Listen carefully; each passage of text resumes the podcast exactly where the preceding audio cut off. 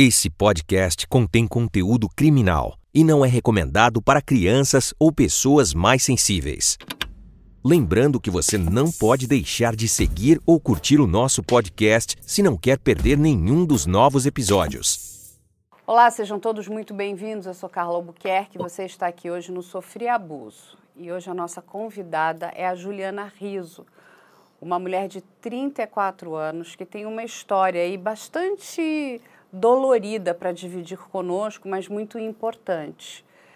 E aí eu vou começar aqui primeiro agradecendo a Juliana por estar conosco. A Juliana é muito bonita. Que sorte Obrigada. poder ver a Juliana sorrindo, né? Que é... Eu sei que a Juliana passou por momentos muito duros e muito difíceis. Mas antes, Juliana, de você me contar isso que você passou, eu queria que você me contasse quem é a Juliana. Como é que era a Juliana antes de tudo isso? Olha, a Juliana, antes de tudo isso, era uma mulher que sentia muita vergonha, sentia muito medo, não tinha coragem de sair dessa relação, não tinha coragem de abrir para a própria família o que passava dentro de casa. Nem as minhas amigas sabiam o que eu passava dentro desse casamento. Então, durante um bom período, eu fui uma pessoa que era totalmente manipulada por aquela relação ruim. Agora, Juliana, quando você, antes dessa essa relação muito ruim, né, com o seu segundo ex-marido, você teve um primeiro casamento. É isso? Você casou muito nova. Como foi isso? Tive, eu tive meu filho aos 17 anos, meu filho que hoje tem 16 casei, fiquei casada com o pai dele durante sete anos, mas aquela coisa, nós éramos muito novos, né? Ele também tinha um perfil de um homem abusivo, onde eu não tinha direito de nada, era muito difícil. E além disso, nós fomos morar no Rio Grande do Sul. Então eu estava longe da minha família, longe de amigas, muito muito fácil ali de, de manipular também. E eu era muito nova, né? Muito nova. Então foi um casamento também que não deu certo. Eu me separei aos 24 anos de idade do pai do meu filho, nada comparado a, ao último casamento que eu tive, né? Mas houveram agressões verbais, psicológica, e depois de procurar a psicóloga, psicóloga não, ajuda psiquiatra, eu entendi que é um perfil, né, que as mulheres acabam buscando e esses abusos acabam se repetindo por conta disso. Mas, mas, Juliana, me conta uma coisa. Quando, como é que era antes, né, a sua relação? Porque você me contou que você tem um irmão. Esse irmão é mais novo, é mais velho que você? Minha família é grande. Minha mãe teve sete filhos. Se... Ah, e você tem vários irmãos? Tenho, inclusive um irmão gêmeo.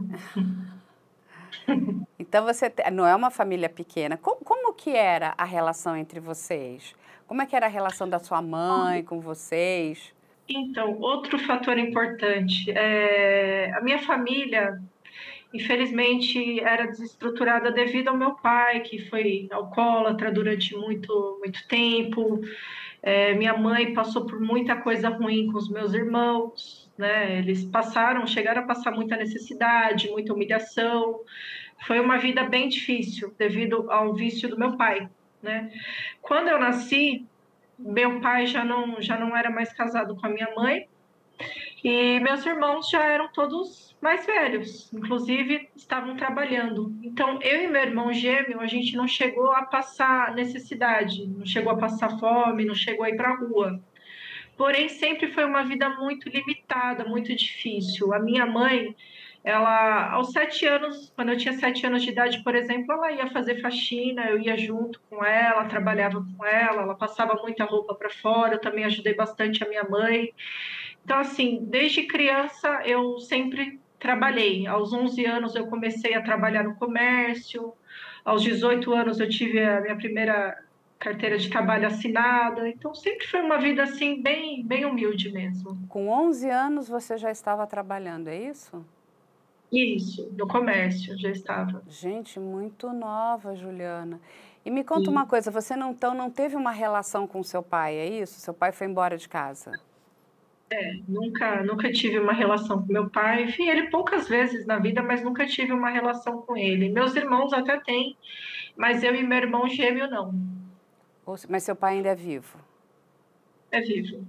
Ah, você me contou que a sua mãe já faleceu, é isso? Isso, ela faleceu em agosto de 2021. Mas essa parte da minha vida, Carla, vou te dizer que não é uma, uma ferida para mim, porque aos 17 anos eu fiquei grávida do meu primeiro filho. Foi onde eu pensei: é, eu quero dar uma vida boa para o meu filho, eu quero que ele tenha orgulho da mãe dele. Não, aos 17 anos, mas quando você me conta todas as dificuldades que você passou, você me mostra uma mulher forte, né? Sim, que você sim. não se abateu, porque muitas não. pessoas elas se sucumbem, né? Você não. Isso não deixou você mais fraca, isso te fortaleceu. Uhum. Até porque era sua mãe. Faculdade. Sua mãe sozinha com vocês, com os filhos, sua mãe cuidando isso, de todo mundo, isso. é isso? De todo mundo. Eu fui é, e minha mãe, é, quando eu fiz, os, é, fiz meus 17 anos que eu terminei o ensino médio, logo em seguida eu fiz 18. Na, na sequência eu já emendei a faculdade, já comecei a estudar, fui trabalhar fora. Foi onde eu comecei a ver as coisas melhorarem dentro de casa, porque eu lembro que a, a minha mãe ela sempre chorava com as contas na mão e ficava pedindo para as pessoas se tinham trabalho para fazer, uma casa para limpar, uma roupa para passar. E aquele desespero da minha mãe sempre me deixou muito angustiada. E logo que eu fiz 18 anos, eu entreguei currículo na cidade inteira. O lugar que eu queria muito trabalhar foi onde eu consegui um emprego, sabe? Então eu falo que eu fui muito abençoada. Já consegui pagar minha faculdade. Aí minha mãe não precisava mais trabalhar fora eu pagava as contas de casa, não deixava faltar nada, e tinha o prazer de ver minha mãe falar: Poxa, eu gostaria de ter a cozinha de tal jeito. Eu pegava, ia lá, fazia no carnê, dava a cozinha para ela, montava a salinha do jeito que ela queria. Então, assim, foi tudo sempre muito difícil, mas eu acho que é importante para você também aprender a dar valor. Sim, sabe? você é aprender é uma a... vitoriosa, Juliana. Você é uma mulher vitoriosa. Obrigada. Você entende isso? Você enxerga isso? Sim, sim. E me, e me conta uma coisa, mas aí você me contou aqui que você acabou engravidando bastante cedo e acabou casando. Como era essa sua relação no começo? Era, tinha paixão? Como foi isso? É, a gente se gostava, era, era um namoro, assim, bem legal, só que as coisas mudaram um pouco quando eu fiquei grávida, né? Ele não queria também meu filho. É, a gente era muito novo. Eu bati o pé, eu falei, não, eu vou ter, suma no mundo. Eu falo que o pai morreu. E no desespero eu falava, eu falo qualquer coisa, o filho é meu. Né? Eu, eu vou ter essa responsabilidade. Aí nós passamos a gravidez inteira sem muito contato, né? separados. Quando meu filho nasceu, ele chorou muito, ele pediu desculpas, é, disse que estava apavorado, porque na época ele ainda era estudante de, de engenharia civil, ele estava terminando a faculdade, e ele achou que ter, ter o filho iria atrapalhar todos esses sonhos dele, né? E ele viu que estava dando tudo certo, nosso filho nasceu lindo, saudável, perfeito, ele se apaixonou pelo filho. Aí foi onde ele falou que a gente ia ter uma vida juntos. Aí nós casamos, em seguida ainda ficamos morando um tempo junto com a minha mãe. Em seguida, ele se formou. Aí veio a proposta de trabalhar e morar no Rio Grande do Sul. Foi onde nós fomos viver em Caxias do Sul. Durante acho que uns três, quatro anos. Eu terminei a faculdade, inclusive, lá. E, e você sempre trabalhou, Juliana? Sempre. Lá no Sul, é, tinha a questão de não se adaptar muito com o clima, então meu filho ficava sempre doente, né? Nesse período, eu fazia trufa, fazia cone trufado, fazia pão de mel e vendia na faculdade. O dia que eu chegasse sem a minha bolsa na faculdade, as meninas até falavam, não vai entrar. E era uma forma de, de ganhar dinheiro e conseguir pagar meus estudos, porque eu mesma paguei meus estudos até o final. Olha, parabéns, parabéns para Juliana aí, mulher batalhadora, aquela que se vira nos 30 mesmo, né, hum. Juliana? E aí, chegou um dado momento, o casamento com esse seu primeiro marido não deu certo. Aí vocês se separam, é isso? É, teve traição por parte dele. Né? Eu era muito nova, mas eu sempre tive comigo que família era algo sagrado, sabe? Eu não podia aceitar. E eu acho também que isso sempre, por mais que eu tentasse perdoar, seria algo que sempre iria ter desentendimento entre a gente. Eu preferi terminar o casamento. Tinha 24 anos de idade, é, voltei para o litoral, né, para Praia Grande. Lá, durante três meses, até que fosse algo determinado na justiça, ele não, não me ajudou financeiramente. Eu lembro que eu fiquei dormindo com meu filho num colchão no chão, na sala do meu irmão. Meu irmão, que é comerciante na cidade, ele tem um chaveiro, né? E ele mora nessa casa onde ele tem o chaveiro. E eu e meu filho, a gente ficou lá dormindo três meses até que eu consegui um emprego e até que saiu a determinação na justiça para que ele fizesse os pagamentos da pensão. Aí foi onde minha vida começou a andar, tudo melhorou. E ele ficou no sul? Você voltou para São Paulo, é isso ou ele voltou também? Na época, ele foi transferido para o Rio de Janeiro. Entendi. Então ele está no Rio de Janeiro. E hoje ele continua, ele está trabalhando no Rio de Janeiro, é isso? É que o, o, trabalho dele como engenheiro civil, cada hora ele está num canto do país. Ele pode estar numa ele... obra, é isso? Isso, isso, isso mesmo. Tá. E aí, você ficou um tempo sem ninguém, até você casar novamente, é isso, Juliana? Como foi Fiquei isso? Seis anos. Fiquei seis anos solteira, né? Como eu casei muito nova, né? Eu acredito que, e ainda me separei muito nova, garota. Então, o que, que eu queria naquele momento? Já tinha terminado a faculdade, tinha um trabalho que conseguia me manter junto com meu filho, tinha ajuda do pai, então eu estava tranquila. Eu saía com as minhas amigas, eu era muito feliz. Meu sobrenome, por ser riso, todo mundo falava: caramba, é riso, riso mesmo, né? Até brincava só, essa mulher só ri. E eu sempre gostei de dançar, de fazer amizades, então sempre fui muito alto astral, muito divertida. Esse primeiro casamento não nem chegou a, a me abalar, sabe? Na verdade, eu terminei me sentindo bem, cumpri com todas as minhas obrigações, tinha orgulho por ter conseguido me formar sem a ajuda dele, por mérito próprio, então terminei bem, né? E durante esse período solteira foi muito bom para mim, não, não posso reclamar. Eu morava sozinha com meu filho, então era assim: é, trabalhava de segunda a sábado, mas sempre na, na sexta-feira à noite eu pegava meu filho, minha mãe, ia com eles para algum restaurante, levava eles para passear no final de semana. Também de final de semana eu costumava sair para a noite com as minhas amigas, meu filho ficava com a minha mãe, porque nesse período eu tinha contava com o apoio dela. Então eu tinha uma vida muito muito boa. E aí você conhece o seu segundo marido. Como você conheceu esse homem, Juliana? Eu fui com uma amiga, na verdade eu não queria ter ido nesse lugar. É, minha amiga estava em um churrasco e ela, ela tinha uma relação com o dono do apartamento onde estava acontecendo esse churrasco e tinha outros amigos nossos lá também. Só que ela não queria chegar sozinha. E eu estava voltando de Santos que eu tinha saído para almoçar com a minha mãe e meu filho. Aí no que eu estava no posto de gasolina abastecendo, essa amiga me ligando e falando: "Não, você tem que ir, você tem que ir". Eu falei: "Ah, eu não não quero, né? Tô indo embora". Ela: "Não, vamos". Até que eu acabei aceitando e fui com ela. Falei, vou, mas eu fico só um pouco, tá? Ela, ai, tá bom. Chegando lá, é, meu ex-marido estava lá, né, acompanhado de duas mulheres. Uma delas eu, eu conhecia de vista, ela já havia sido casada com o meu patrão, né? Meu ex-patrão era patrão naquela época.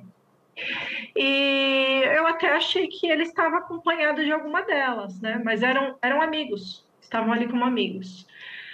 E minha amiga foi é, ficar próxima ao, ao rapaz que ela estava saindo, é, o pessoal bebendo, comendo, normal, né? Era até é, inauguração do, do, lança, do, lançamento do prédio, o amigo queria mostrar para todo mundo o apartamento novo tal. Então era uma comemoração ali da conquista desse rapaz.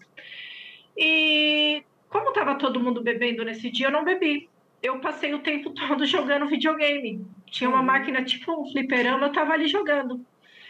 Isso o, o Ricardo se aproximou, né? e começou a falar: ah, me ensina a jogar, eu quero jogar com você. Eu peguei, mostrei para ele como jogava, só que com receio, achando que ele estava acompanhado. Eu falei: que, que homem sem noção, né? Tá aí acompanhado e vindo aqui pedir para ensinar ele a jogar. Até achei ruim. Aí mostrei para ele como fazia e saí de perto. Do que eu saí de perto, essas duas moças que estavam com ele começaram a fazer amizade comigo. Aí eu vi que não tinha nada demais, né? Aí sei que a gente começou a conversar, ele começou a falar da vida dele, ele estava separado há seis meses. Ele me contou que ele foi usuário de cocaína durante um bom período da vida dele e que ele tinha saído da internação fazia seis meses, que era o mesmo período que ele estava separado é, veio falando que queria uma nova vida, que estava super feliz de ter conseguido se libertar desse vício. E aí ele contou uma história onde que a, a ex-mulher dele era era um problema, né? Que ela internou ele numa clínica psiquiátrica, que ele pediu para ser internado numa clínica de dependentes químicos, que ela fez essa maldade com ele, enfim, demonstrando que ele era vítima e ela era uma pessoa ruim né? Que deixou ele durante um período sem contato com os filhos. Aí contou também, ele tem um problema já na justiça desde o ano 2000, que um amigo dele atirou de dentro do carro dele, uma briga que ele arrumou dentro de uma balada lá na cidade, e que ele também era uma vítima nesse caso. Enfim, ele pintou ali para mim naquele dia onde ele era uma pessoa muito boa e o destino tinha colocado no caminho dele um monte de gente ruim. E como eu estava vendo ali uma pessoa bacana, educado, simpático, divertido, falei, poxa, coitado desse cara, né? É, quanta gente ruim. E ele, o pai dele já é falecido desde o ano de 2017. Eu conheci ele no final de 2017, mesmo ano que o pai dele morreu. E ele passou que, tipo, o pai dele era um homem muito bem sucedido. Né? Ele passou para mim a imagem de que, pelo pai ter sido um homem bem sucedido, ele sempre ter sido um homem com boas condições financeiras, muitas pessoas se aproximaram dele por interesse que ele nunca teve ninguém de verdade na vida dele. Aí eu falei, poxa, né? Comecei a incentivar ele, falar que, né, o mundo é muito grande, não se decepcione, vai dar tudo certo na sua vida. Esse papo, né, de, de amizade entre nós. Aí ele falou, meu filho, começou a falar dos filhos, né? É, quanto ele era um bom pai, sempre se colocou como um bom pai, né? Eu falei, poxa, que bacana, né? Porque até então o pai do, do meu primeiro filho, ele é um pouco relapso, sabe? Ele deixou de visitar o filho, sabia que às vezes ele estava na cidade, mas não via o filho, então essas coisinhas, mas né? Aí o Ricardo me passou essa imagem de bom pai, eu falei, poxa, ainda é um bom pai, que legal, né?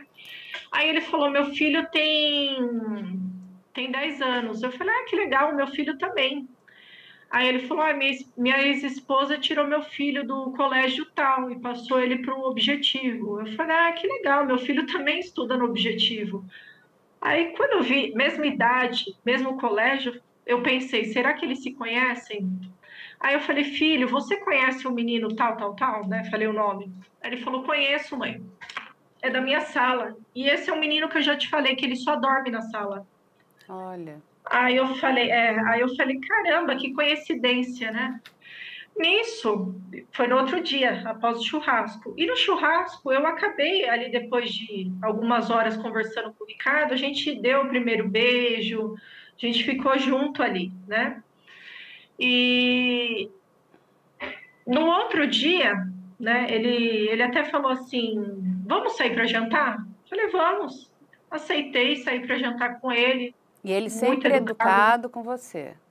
Muito, muito, muito educado. Aquele homem que saía correndo na frente para abrir a porta do carro para eu entrar, né? Que puxava a cadeira do restaurante para mim, que ligava o dia inteiro, como você tá, o que, que você precisa, como foi seu dia. Uma pessoa assim.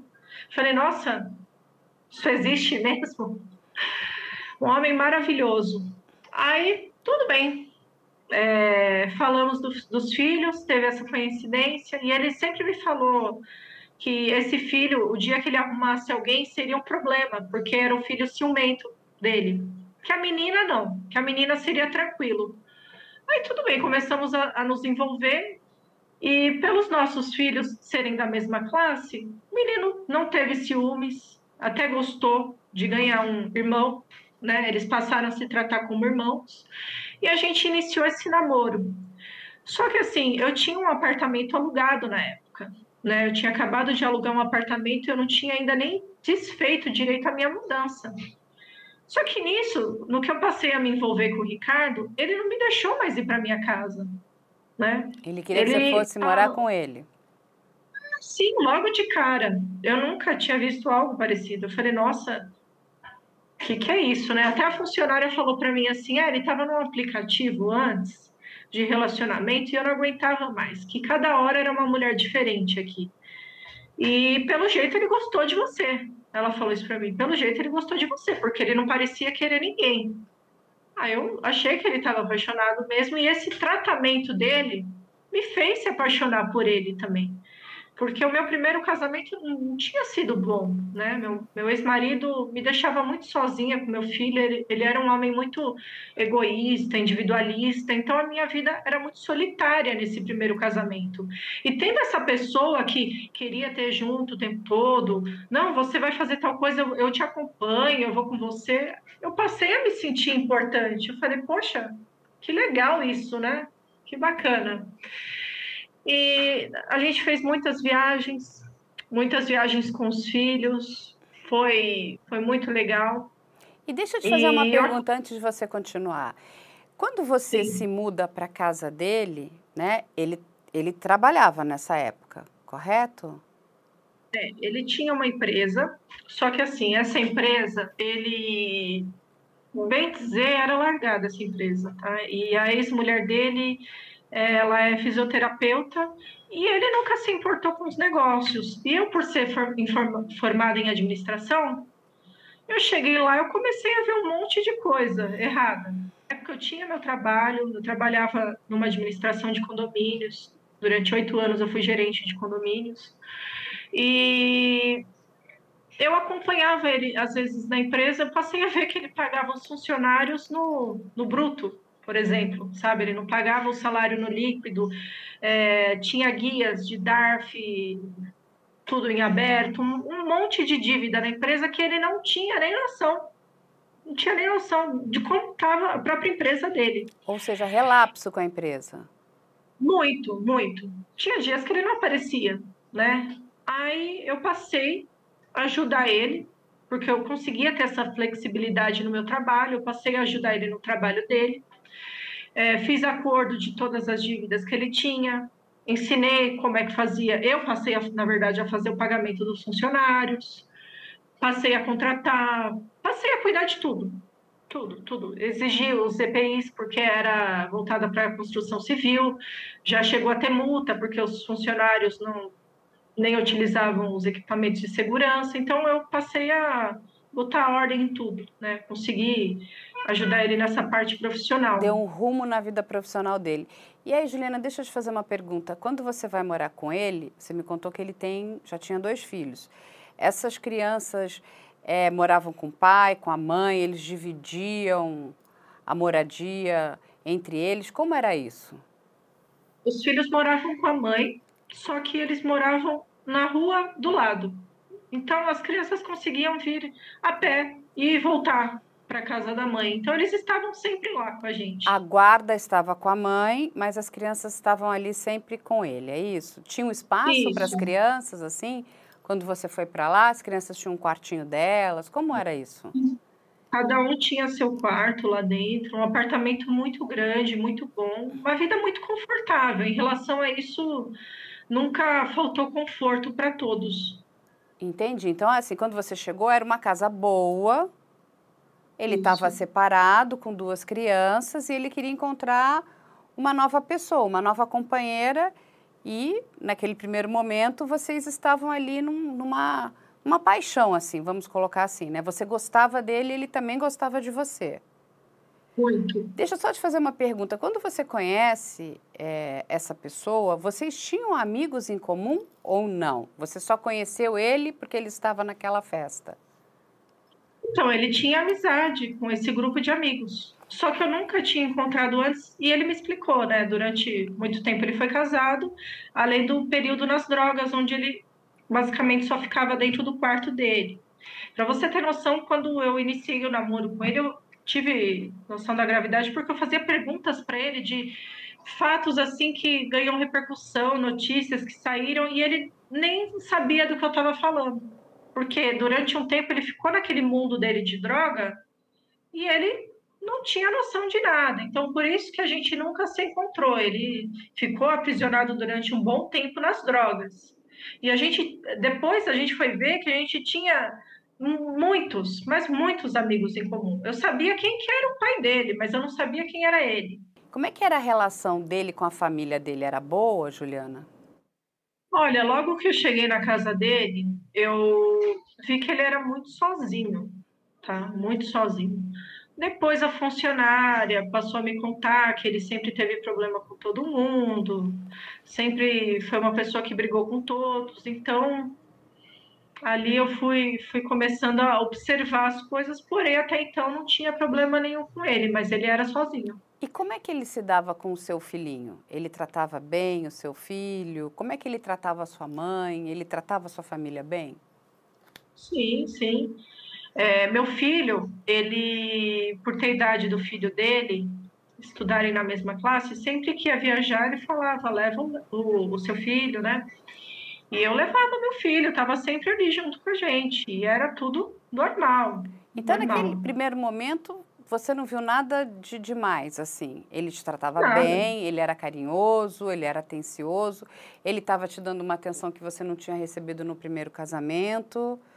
A única questão é que ele tinha te contado sobre o uso que ele tinha tido no passado com drogas e que ele tinha se envolvido ali em algo que trouxe algum prejuízo para ele por conta de um amigo dele. É isso que tinha sido indiciado. Isso. Mas do resto, e ele, ele tinha essa questão com a empresa dele. Agora, em algum momento, Juliana, ele falou para você: deixa de trabalhar, para de trabalhar, vem ficar aqui só comigo. Como que foi isso? Porque uma pessoa, ela não começa violenta do primeiro dia, né? Porque se ela, se ela fosse violenta, você nem continuaria, né, com aquela relação, né? Eu, eu, eu conversei com alguns psicólogos que eles falam que até aquela questão do, do sapo, né? Que se você jogar o sapo na água quente, ele vai pular, né? Ele quica e vai embora. Então você vai cozinhando ele, ele não percebe, né? Vai esquentando a água até que uma hora o sapo está cozido ali dentro e ele está morto, né? Exatamente, foi exatamente o que me aconteceu. Só que tudo mudou quando eu fiquei grávida, porque até então eu trabalhava, mas como eu conseguia ter essa flexibilidade no meu trabalho, a gente conseguia viajar, a gente conseguia ter uma vida normal. Eu conciliava os dois, sabe? O relacionamento, o meu trabalho e minha vida como mãe também, porque ele permitia meu filho viajar com a gente, estar sempre lá no apartamento, né? Todo mundo junto. Então, até então era tudo normal. Só que tudo mudou quando eu engravidei. Agora, antes até da sua gravidez, deixa eu te fazer uma pergunta. Ele era uma pessoa colaborativa? Ele ajudava dentro de casa? Ele te ajudava? Porque você me contou que ele era querido, ele abria a porta, ele era educado. Mas como é que era ele dentro de casa? Ele era uma pessoa que ajudava também, ele fazia as coisas. Se vocês tivessem que fazer uma refeição, ele te ajudaria, ele te ajudava nas compras da casa. Como era o comportamento dele?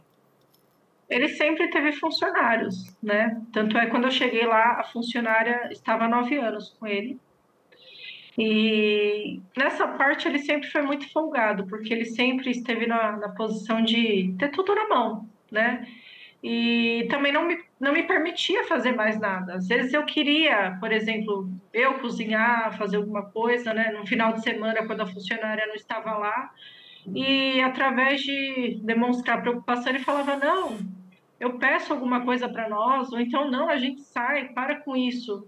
Porque, para mim, cozinhar, eu adoro, é uma terapia. Eu adoro estar ali cortando, fazendo, gosto muito de cozinhar. E ele não me deixava, demonstrando que era um tempo que eu iria perder da gente ficar junto assistindo alguma coisa, conversando, passeando. Aí, tudo e bem. Ele queria atenção só para ele, é isso? Só para ele. E, e, como é que era o seu relacionamento com as suas amigas? Ele se incomodava de você sair com as suas amigas? Ou ele queria que você ficasse o tempo todo só com ele? Como era isso? Ele se incomodava que você ficasse com a sua mãe?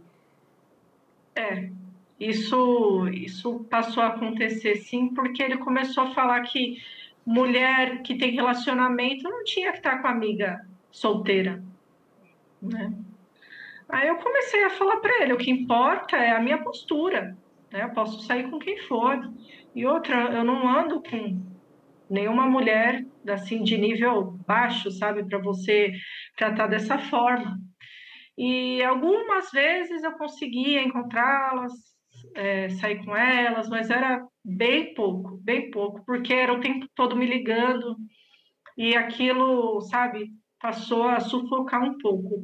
Mas eu ainda via como uma demonstração de muito amor. E me conta uma coisa, ele era ciumento?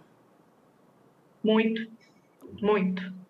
Quando tudo se agravou, é, chegou ao nível de ir para restaurante, o garçom chegar todo simpático, perguntar o que eu queria e eu ter que abaixar minha cabeça, não poder olhar, senão já virava briga. Ele fala: "O que que foi? O que que você quer? Gostou dele? Quer sair com ele? Eu peço o telefone dele para você." E começava a me xingar.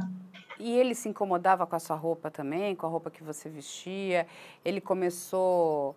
Como era isso, né? Porque é, o comportamento desses homens, eles também vão querendo né, manipular a maneira como a, a mulher vai se vestir, como ela vai se comportar, com quem que ela vai falar, querem olhar o telefone, querem...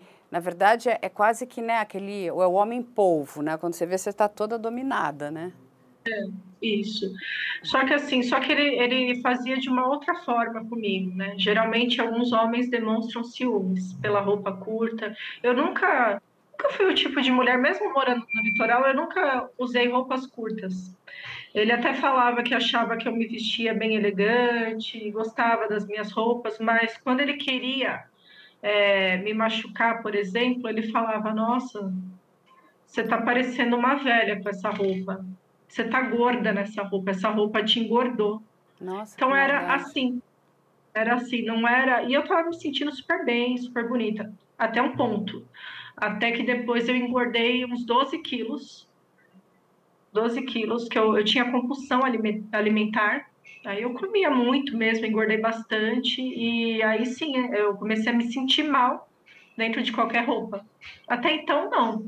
Até então, não. Eu me sentia bem. E você aí engravida, é isso? Do seu segundo filho isso. com ele isso. e o comportamento dele também muda, porque acha que você está dividindo agora também o espaço com uma nova vida, com o bebê, é isso? Isso, isso. Ele, de início, foi um choque para nós dois, na verdade, não, não vou mentir, sabe? Tudo bem que faltou aí a proteção, né? Ambos são culpados, mas eu não queria ter tido um filho assim com menos de um ano de relacionamento. Eu queria ter aproveitado mais, conhecido mais, vivido mais coisas para realmente poder formar aquela família. Então, para mim também foi um choque, né? E passei a ter problemas na minha gravidez.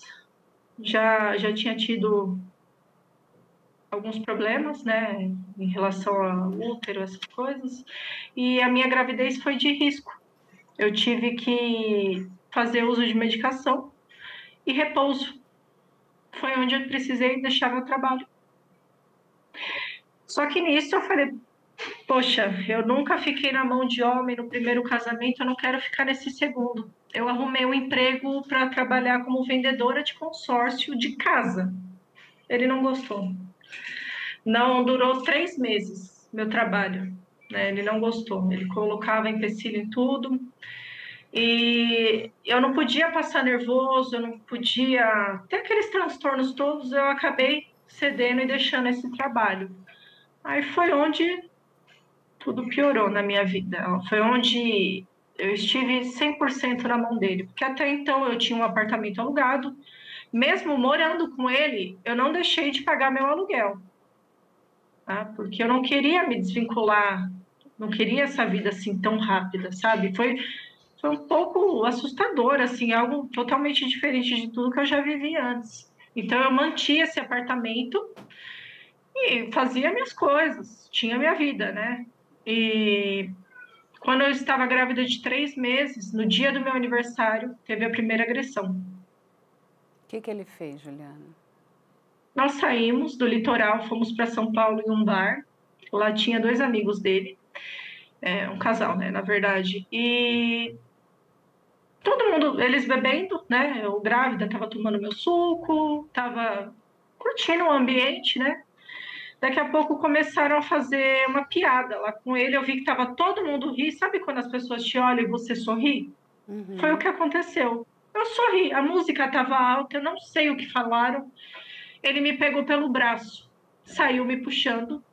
Nisso que ele saiu me puxando, eu olhando para ele, perguntando o que, que foi, o que, que foi, ele não falava. E ele sempre teve uma direção muito agressiva.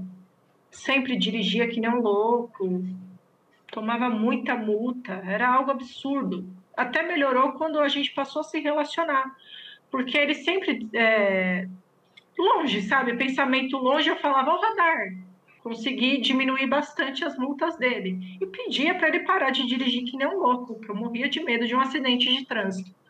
E nesse dia ele não me ouviu, não me ouviu. Ele desceu a serra, uma direção agressiva, cortando os carros em altíssima velocidade e me xingando, me xingando, ameaçando me dar soco enquanto dirigia com a outra mão. E eu ali assustadíssima. E chegou na casa dele, ele foi fumar na sacada, fumava cigarro. E eu pensei, parou, né? Vou tomar um banho coloquei meu pijama, estava indo deitar. No que eu estava indo deitar, ele voltou né, da sacada e começou a me xingar e falar que eu estava rindo dele também. Pelo que eu entendi, que ele explicou, parece que os amigos fizeram uma piada referente à masculinidade dele. Né? E eu, como companheira, eu jamais iria rir por esse motivo, né? Até então a gente estava bem, eu tinha um homem maravilhoso do meu lado, eu não iria apoiar esse tipo de brincadeira. E estava tentando explicar isso para ele. Não foi o suficiente. Ele começou a me dar um monte de soco. Ele um te bateu. Ele saiu me socando do quarto dele até o quarto em frente. Foi onde ele parou e voltou para a sacada para fumar. E você Nisso grávida? eu consegui. Grávida de três meses, no dia do meu aniversário. Foi onde eu consegui fugir pela porta da cozinha. No que eu entrei no elevador, eu me olhei assim, eu vi toda sangrando. Meu Deus, Juliana. Aí nesse dia eu fiquei no carro, disfarcei, fui até o meu irmão gêmeo, a casa do meu irmão gêmeo. Ele notou que eu não estava bem, pediu uma pizza pra gente, mas não perguntou muito, eu também não tive coragem de falar. Aí ainda tinha esse apartamento, é, parece que eu tinha os depósitos desse apartamento, né? Então ainda estava no prazo, pra, é, como eles não iam me devolver, eu fiz um acordo com o dono do apartamento, tava lá. Eu peguei, jantei com meu irmão e entrei pro apartamento que ainda tinha, que eu já tinha devolvido. E o combinado era fica os três meses até bater os depósitos, para não ter que te devolver, que ele não tinha como me devolver. E eu concordei, né? Falei, até eu ver o que eu vou fazer com as minhas coisas, deixa aí.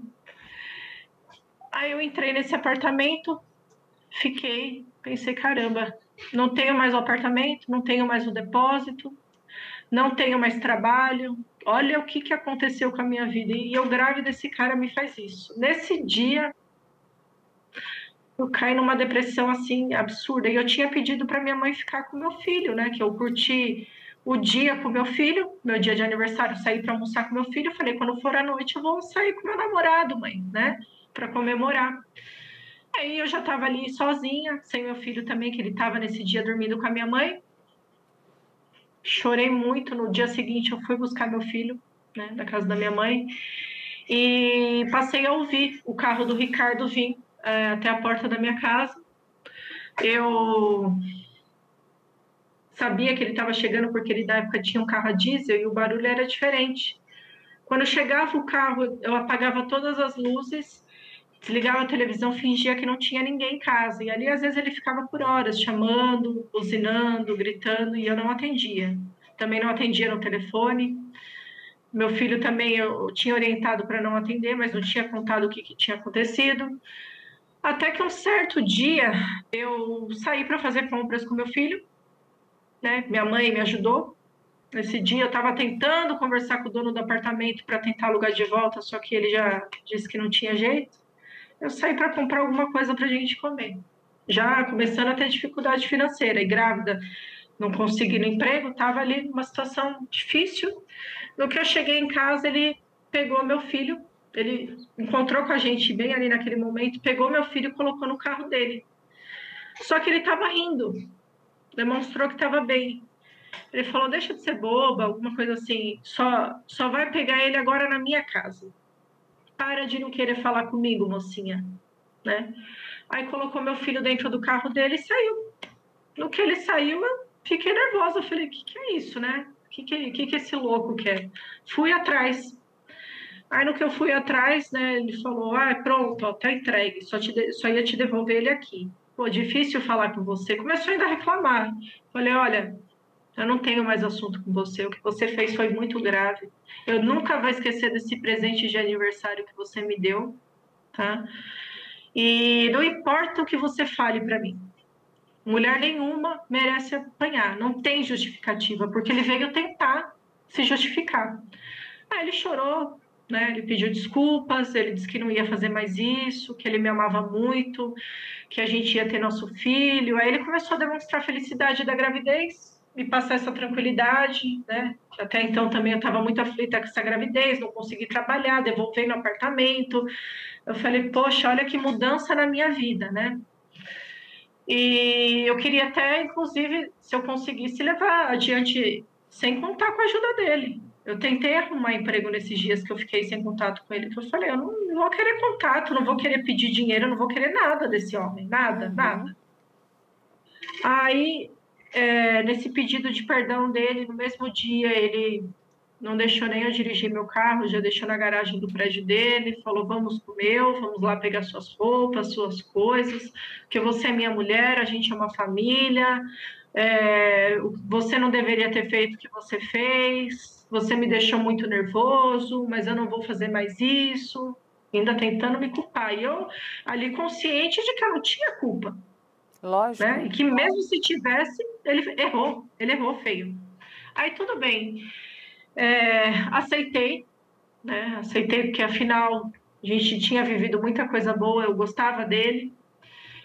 Sei que foi um erro, mas eu estava ali com a cabeça toda confusa naquele momento e esperançosa de que aquilo nunca mais fosse acontecer.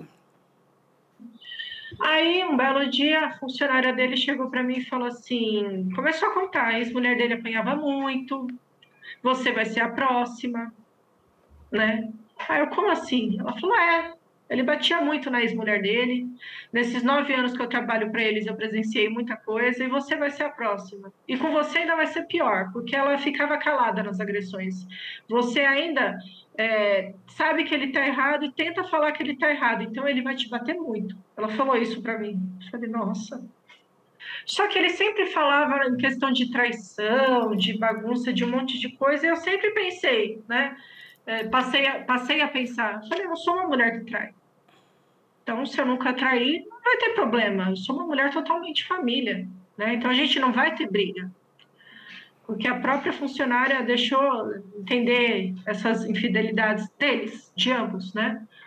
É, hoje até acredito que seja mentira, porque ele fantasiava muitas coisas na cabeça dele e brigava por aquilo. Então, eu acredito que essa primeira mulher dele tenha sido uma vítima sem culpa nenhuma. Né? Eu a conheci, não tenho nada para falar sobre ela. Hoje a gente não tem contato, mas não tenho, não tenho o que falar sobre ela. Você, não, na verdade, você não queria acreditar, né, no que a, a pessoa que trabalhava já na casa há algum tempo estava lhe mostrando, né? É muito difícil, Sim. né, a gente encarar que a gente está vivendo com um agressor, Sim. Aí, durante a gravidez, não teve agressão física. Porém verbal, psicológica, direção agressiva, só aumentou. O que, que aconteceu comigo? Eu passei a ter crise de ansiedade. Eu já tinha medo de entrar no carro dele e ele fazer a direção agressiva. Eu já tinha medo dos gritos dele. Tudo era briga, tudo era muita confusão. Eu comecei a adoecer. Nesse meio período, minha mãe foi diagnosticada com Alzheimer. Hum. E o Alzheimer da minha mãe foi muito agressivo, muito agressivo. Minha mãe, em três anos, ela definhou e faleceu. Foi muito rápido. Então, tudo isso acontecendo na minha vida, eu passei a me ver mais fraca, mais impossibilitada de conseguir sair daquilo. Mãe doente, não conseguia falar para ninguém o que eu estava passando. Não podia trabalhar porque eu estava ali grávida. Sabe, tudo acontecendo na minha vida, eu não via uma saída. E eu só fui cada vez mais adoecendo. E eu nunca tinha passado por uma crise de ansiedade, eu não sabia o que era isso. Então, no começo dessas crises, é, me dava uma reação de todo, o corpo todo formigar, eu tinha esses formigamentos, é, o coração acelerava, eu sempre tive a pressão baixa, minha pressão subia muito, coração disparava e eu com um pensamento de que vou morrer, vou morrer, vou morrer, vou morrer. Era só isso que eu tinha comigo. E cada vez que isso acontecia era por grito dele ou por ele fazer racha na, na estrada viajando, coisas assim, sem, sem necessidade. E eu fui virando ali uma pessoa que ele manipulava, que ele conseguia fazer ter medo, um monte de coisa ruim acontecendo. Até que nessas crises eu pegava, eu só tinha essa reação de fazer assim, porque eu parecia que meu coração ia saltar. Ou seja, sabe, pela boca. pânico até, né? É, então a psiquiatra falou para mim depois que já estava evoluindo para crise de pânico. E cada vez que eu, eu me abraçava assim, ele falava lá, tá louca, tá ficando louca, você é uma demente. Você vai ficar uma demente igual a sua mãe. Cada vez que ele falava da minha mãe, nossa, aquilo, aquilo acabava comigo, acabava comigo.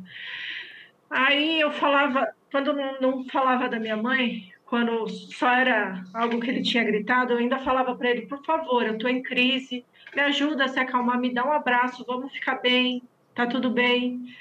Ele, sai daqui, aí ele me empurrava e falava, você é louca, vai dormir. Aí foi onde só foi piorando minha situação psicológica, sabe? Até que meu filho nasceu. Meu filho nasceu, eu tive uma complicação pós-parto. Deu uma infecção na minha cesariana, essa infecção virou uma sepse, né? Sepse é, pode levar à morte. Sim. É eu passei sério. 14 eu passei 14 dias internada, sofrendo dores absurdas, porque tinha que drenar os meus pontos da cesariana, enchia copos e copos de seroma. Uhum. Não paravam de me drenar. Cada vez que me drenava, eu me contorcia, gritava. Foi horrível tudo que eu vivi. Aí, nesses 14 dias, ele o tempo todo que ia no hospital só gritando: a empresa está abandonada. O que, que vai fazer com a empresa? A empresa está lá, largada. Você tinha que engravidar, você tinha que ter tido filho. Aí agora, você tinha que estar tá quase morrendo, porque a, a pediatra que veio visitar no quarto, ele, a primeira coisa que ele perguntou: quanto tempo ela tem que ficar em casa, que ela não pode sair com essa criança? Né? Aí a pediatra falou: ela tem que ficar em casa três meses. O que a pediatra saiu, olha lá, você arruinou minha empresa. Você vem, coloca tudo no lugar, depois ajuda a destruir. E cada vez que ele me maltratava, eu não tinha força, sabe? Eu sempre me vi uma mulher forte. Aí dentro dessa relação, nesse momento, eu fiquei uma mulher fraca, uma mulher que ele Sim. fazia o que queria ali de mim. É muito machucada, né? Porque ele agia de forma muito perversa, Juliana, né? Então isso é muito Sim. duro o que ele estava fazendo com você. Você acabou Sim. de ter um filho, não é? é e, e ele é um narcisista, porque não existe outra pessoa no mundo, pelo que você está contando, só existe ele.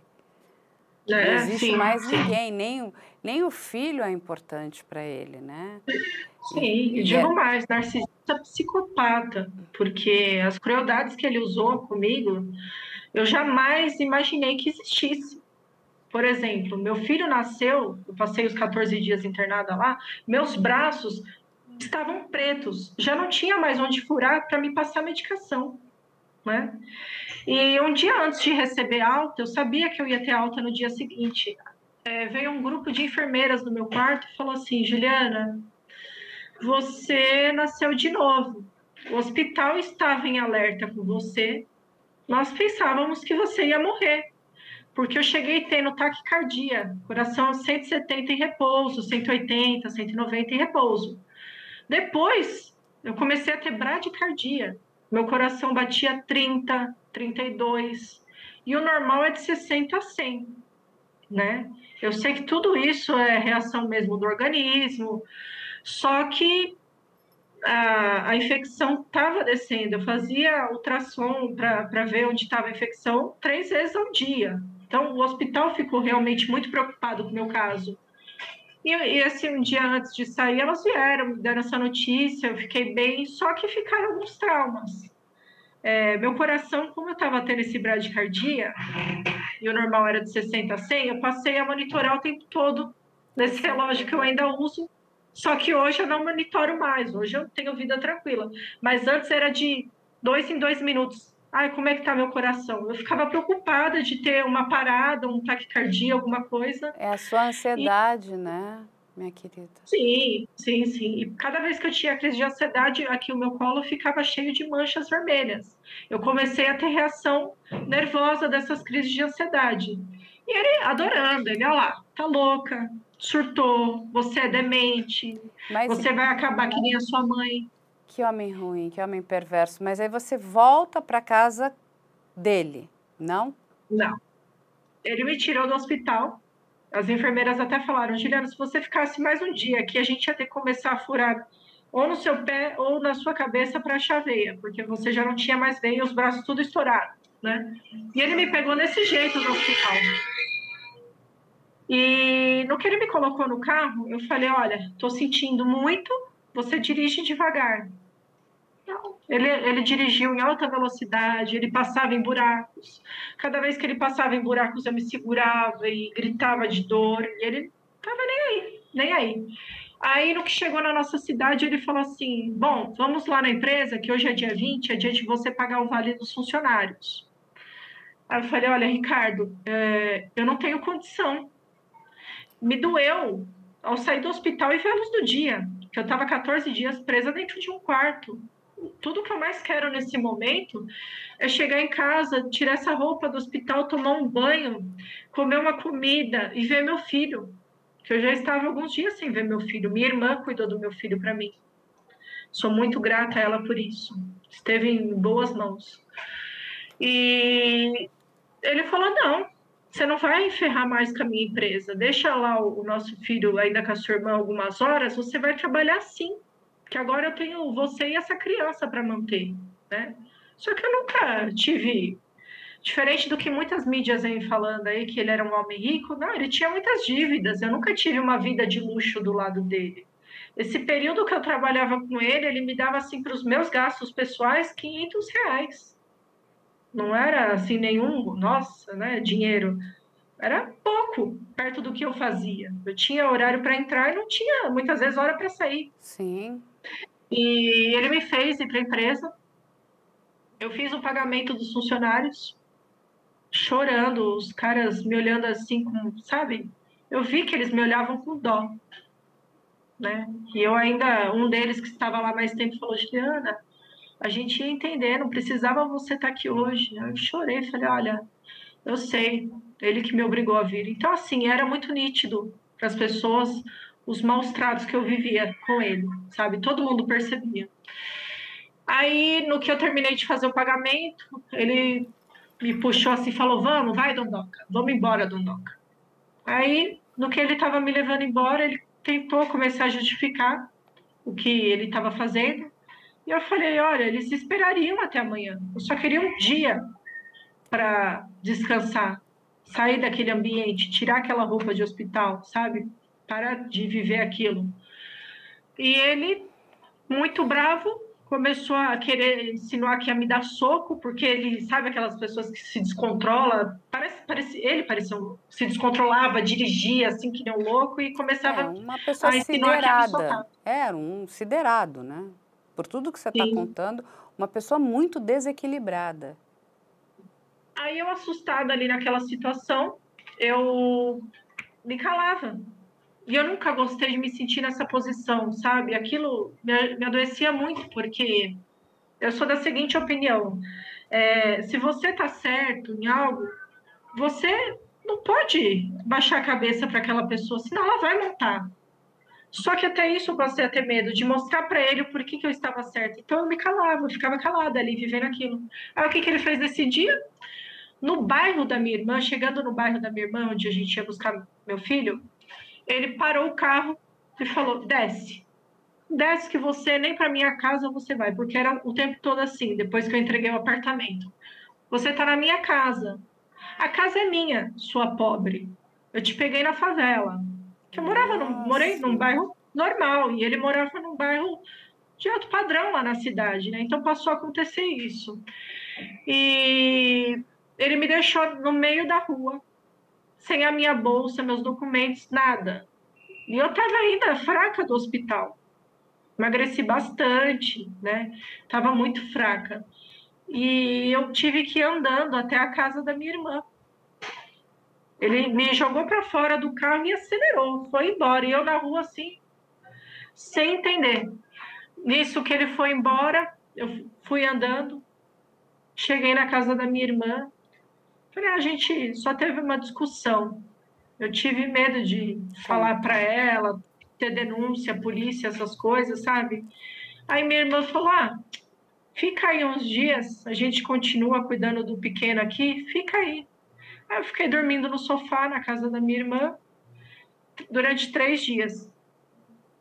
Passou esse terceiro e vivendo com as roupas da minha irmã, porque nem minhas roupas eu tinha, nem documento, nada. E passou três dias, ele foi na casa da minha irmã. Receberam ele. Lá ele passou para eles de que tinha sido um desentendimento de casal e que eu era muito difícil, porque eu sempre fui uma mulher assim de personalidade, sabe? Minha mãe inclusive falava: "Eu admiro sua personalidade, filha", porque minha mãe sempre foi uma pessoa muito calada e passou por muita humilhação, minha mãe, entendeu? Então assim, eu sempre fui uma mulher autêntica de ter a minha personalidade. E ali do lado dele, nem isso eu tinha mais, eu perdi a minha identidade. Então, então só, só para a gente fazer aqui um apanhado. Você teve seu filho, você ficou 14 dias internada no hospital, quase veio ao óbito por uma sepse. Ou seja, ele te busca no hospital, te leva para a empresa dele para resolver os problemas da empresa dele. Aí ele não te leva para casa, onde você deveria ir com seu filho. Imagina, 14 dias de um pós-parto, de um pós-parto, é, é tudo muito recente. Ele te larga no meio da rua, você tem que dormir no sofá da casa da sua irmã. A sua irmã com, cuidando do seu filho, um bebezinho recém-nascido. E ele diz que você é uma pessoa muito difícil. É, sim, ele falou isso. Aí minha família não quis se meter, né? eu comecei a ver ali que as coisas eram bem difíceis mesmo, que a tendência era piorar. Aceitei voltar para casa dele. Só que desse momento, a partir desse momento eu aceitei voltar para casa dele, mas pensando assim, eu tenho que sair daqui, né? Hoje eu estou totalmente na mão dele e eu não posso é, mudar a vida da minha família, eu não posso levar um problema meu para eles. Porque enquanto estava tudo bem, viajando, curtindo, namorando, aproveitando, eles não participaram disso. Agora eu não tenho que ser um problema para minha família. Eu coloquei isso na minha cabeça, sabe? Eu não quis compartilhar com ninguém toda a violência que acontecia. Eles não sabiam nem da metade. Aí eu voltei para casa dele. Só que eu passei a ter uma depressão muito forte, muito, muito, muito, muito forte. Porque eu sei que se eu tivesse a minha mãe bem, eu pediria socorro, sabe? E a minha mãe era o grande amor da minha vida. A gente se amava demais. E eu queria ter tido ela. Aí voltei para casa dele, passei a ter essa depressão. Sem brincadeira, Carla, eu enxergava a vida preto e branco.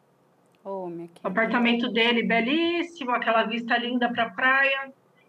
Eu era muito infeliz ali dentro, não tinha beleza para mim. E eu olhava para a praia, eu via a praia preto e branco. Às vezes eu até chacoalhava assim falava, nossa, eu, eu tô pirando. Eu achava que eu estava enlouquecendo. Eu falava, eu estou pirando.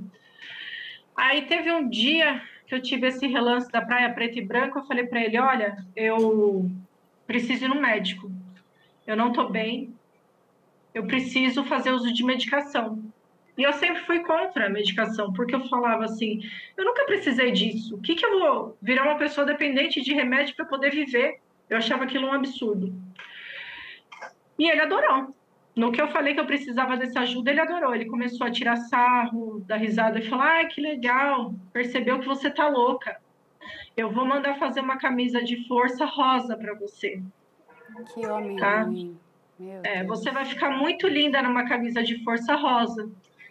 E eu vou mandar fazer um quartinho também, quando você tiver seus surtos, um quartinho almofadado, para você não se machucar quando você for bater na parede. Tirando sarro, rindo, rindo, rindo. E eu ali, sabe, numa tristeza assim absurda.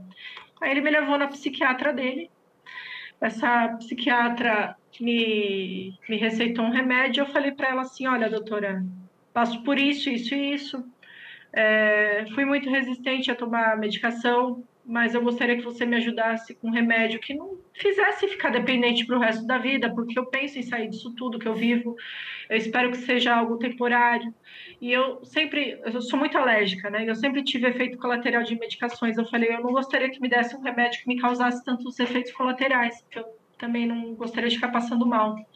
Ela falou, Juliana, tem um remédio novo no mercado, que é uma fórmula moderna, um remédio muito bom, porém ele é de um custo mais alto.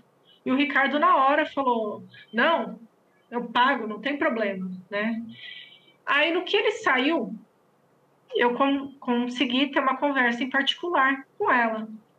Ela ficou assustada. Ela falou: Juliana, eu, como profissional, eu posso denunciar ele. Eu vou fazer isso. Aí eu falei, doutora, ele vai me matar se você fizer isso, né? Porque vai que ele não seja preso logo de cara, né? Por agressão, por é, tortura psicológica, por tudo isso. Eu fiquei com medo, eu falei, não faz isso. Aí ela, mulher, se sensibilizou com a minha história e falou: Então, Juliana, eu não vou te complicar dessa forma, eu entendo, só que eu vou te tratar para que você se cure dessa dependência emocional, dessa depressão severa que você está, que você consiga recomeçar a sua vida. Aí eu me aliviei e falei, poxa, doutora, é só o que eu quero. Foi o seu é primeiro anjo, é isso, Juliana? Foi, foi, foi meu primeiro anjo. Aí eu falei, doutora, é tudo que eu quero. Ela falou, então tá bom. Aí ela me receitou um antidepressivo para minha depressão e me receitou um ansiolítico para as minhas crises de ansiedade. Né? Aí eu fui comprar essas medicações no que eu vi lá um remédio tarja preta, um ansiolítico, eu liguei para minha irmã. Falei, Dani, olha, esse remédio que ela me passou é tarja preta, olha que, nossa, olha isso. E minha irmã é enfermeira. Ela falou, não, fica tranquila, esse remédio é muito bom, é muito utilizado, é, fique em paz, vai ser bom. Não sei o porquê disso tudo, a gente não conversa tanto, mas independente do que você esteja passando, confie na sua médica né? Sim. Essa minha irmã, ela sempre foi muito reservada, ela nunca gostou de demonstrar que queria invadir minha privacidade, saber da minha vida. É dela, ela é muito reservada. E ela falou isso, eu falei, bom, minha irmã sabe do que tá falando, né? Conhece muito de medicamento, vou tomar. Aí eu passei a tomar o antidepressivo de dia, e esse ansiolítico eu só tomava quando eu tinha crise de ansiedade, mas eu via que ele me dava muito sono, me acalmava é, era parecia que eu tinha tomado uma pancada e desmaiava, de tanto sono que me dava, e era a dosagem mais fraca, né? E o que, que aconteceu? Um belo dia, eu passei a, a tomar com mais frequência esse ansiolítico, porque eu tinha muita, muito efeito colateral com esse antidepressivo. Liguei para a psiquiatra, ela falou: Juliana, deixa de tomar durante o dia, toma à noite, toma um remédio para enjoo e toma um ansiolítico, que vai te ajudar a dormir pesado e você não vai sofrer com esses efeitos colaterais, que é só no começo. Ela falou, depois passa, depois você se, o organismo acostuma e você passa a não ter tanto efeito colateral, né, em questão do, do enjoo e tontura. Aí foi o que eu fiz. Mas até então, Carla, é, mesmo com todos os defeitos dentro de casa, ele sempre deixava claro para mim que, ah, eu fiquei nervoso, a gente brigou, mas foi por questões de, de problemas pessoais. Ele sempre culpava problemas pessoais dele. E eu ali o tempo todo, tentando ajudar ele nas questões pessoais, que eu pensava, a hora que tudo se resolver, eu vou ter um marido bom, porque ele era um cara muito legal no começo, ele não é assim, ele só está assim por causa desses problemas dele. Então eu sempre ajudando ele para ver se tudo melhorava. Com sonho de ter família, porque como eu expliquei, não tive pai e mãe. Então meu sonho sempre foi casar e ter família. Sempre achei isso lindo. Por isso, da minha vontade até de cozinhar.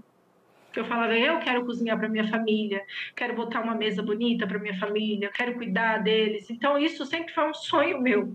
Que hoje eu vejo o quanto isso é uma besteira, sabe? A gente insistir num casamento ruim para tentar ter essa família. Essa família tem que acontecer de forma natural, tem que ser bom, você tem que se dar bem com seu marido, você não precisa lutar para ter isso, isso tem que acontecer. Exatamente. Se não acontece naturalmente, você não tem que insistir. Exatamente, e eu insistia. Juliana, você tem toda a razão, mas é que você teve que passar, talvez, por todo esse sofrimento para entender o que estava acontecendo e para ter essa maturidade, essa dimensão, porque também foi um processo. Você acabou de dizer Sim. aqui para mim, é, ele é bom, ele só está ruim. Aí, minha querida, eu vou dizer, por tudo que você está me contando, ele é ruim, ele esteve bom em alguns momentos. Mas essa questão dessa índole dele, né, e uma pessoa narcisista, independente se ele é psicopata ou não, né, mas se ele tem características de uma pessoa muito narcisista, ele só pensa nele, né, tudo para ele, ele, ele, ele é, são as necessidades dele, é a vontade dele, é o desejo dele, é, porque você ainda não chegou na parte, né, acho que talvez é, ainda mais doída desse relacionamento, que é quando ele começou a te estuprar também. Não é isso? Porque aí é ele, de fato é ele, né? Você é a objetificação. Você não é uma mulher. Você está ali para preencher as necessidades da vida dele. Então você é um objeto para pagar a conta que ele precisa para ajudá-lo, porque nitidamente ele é um desastre administrativo. Ele tem uma empresa, mas não sabe gerir. Aí, entende? Você, aí você engravida, mas não, não, não estava no plano dele, né? Porque o plano dele ele queria ter uma mulher bonita para passear, né?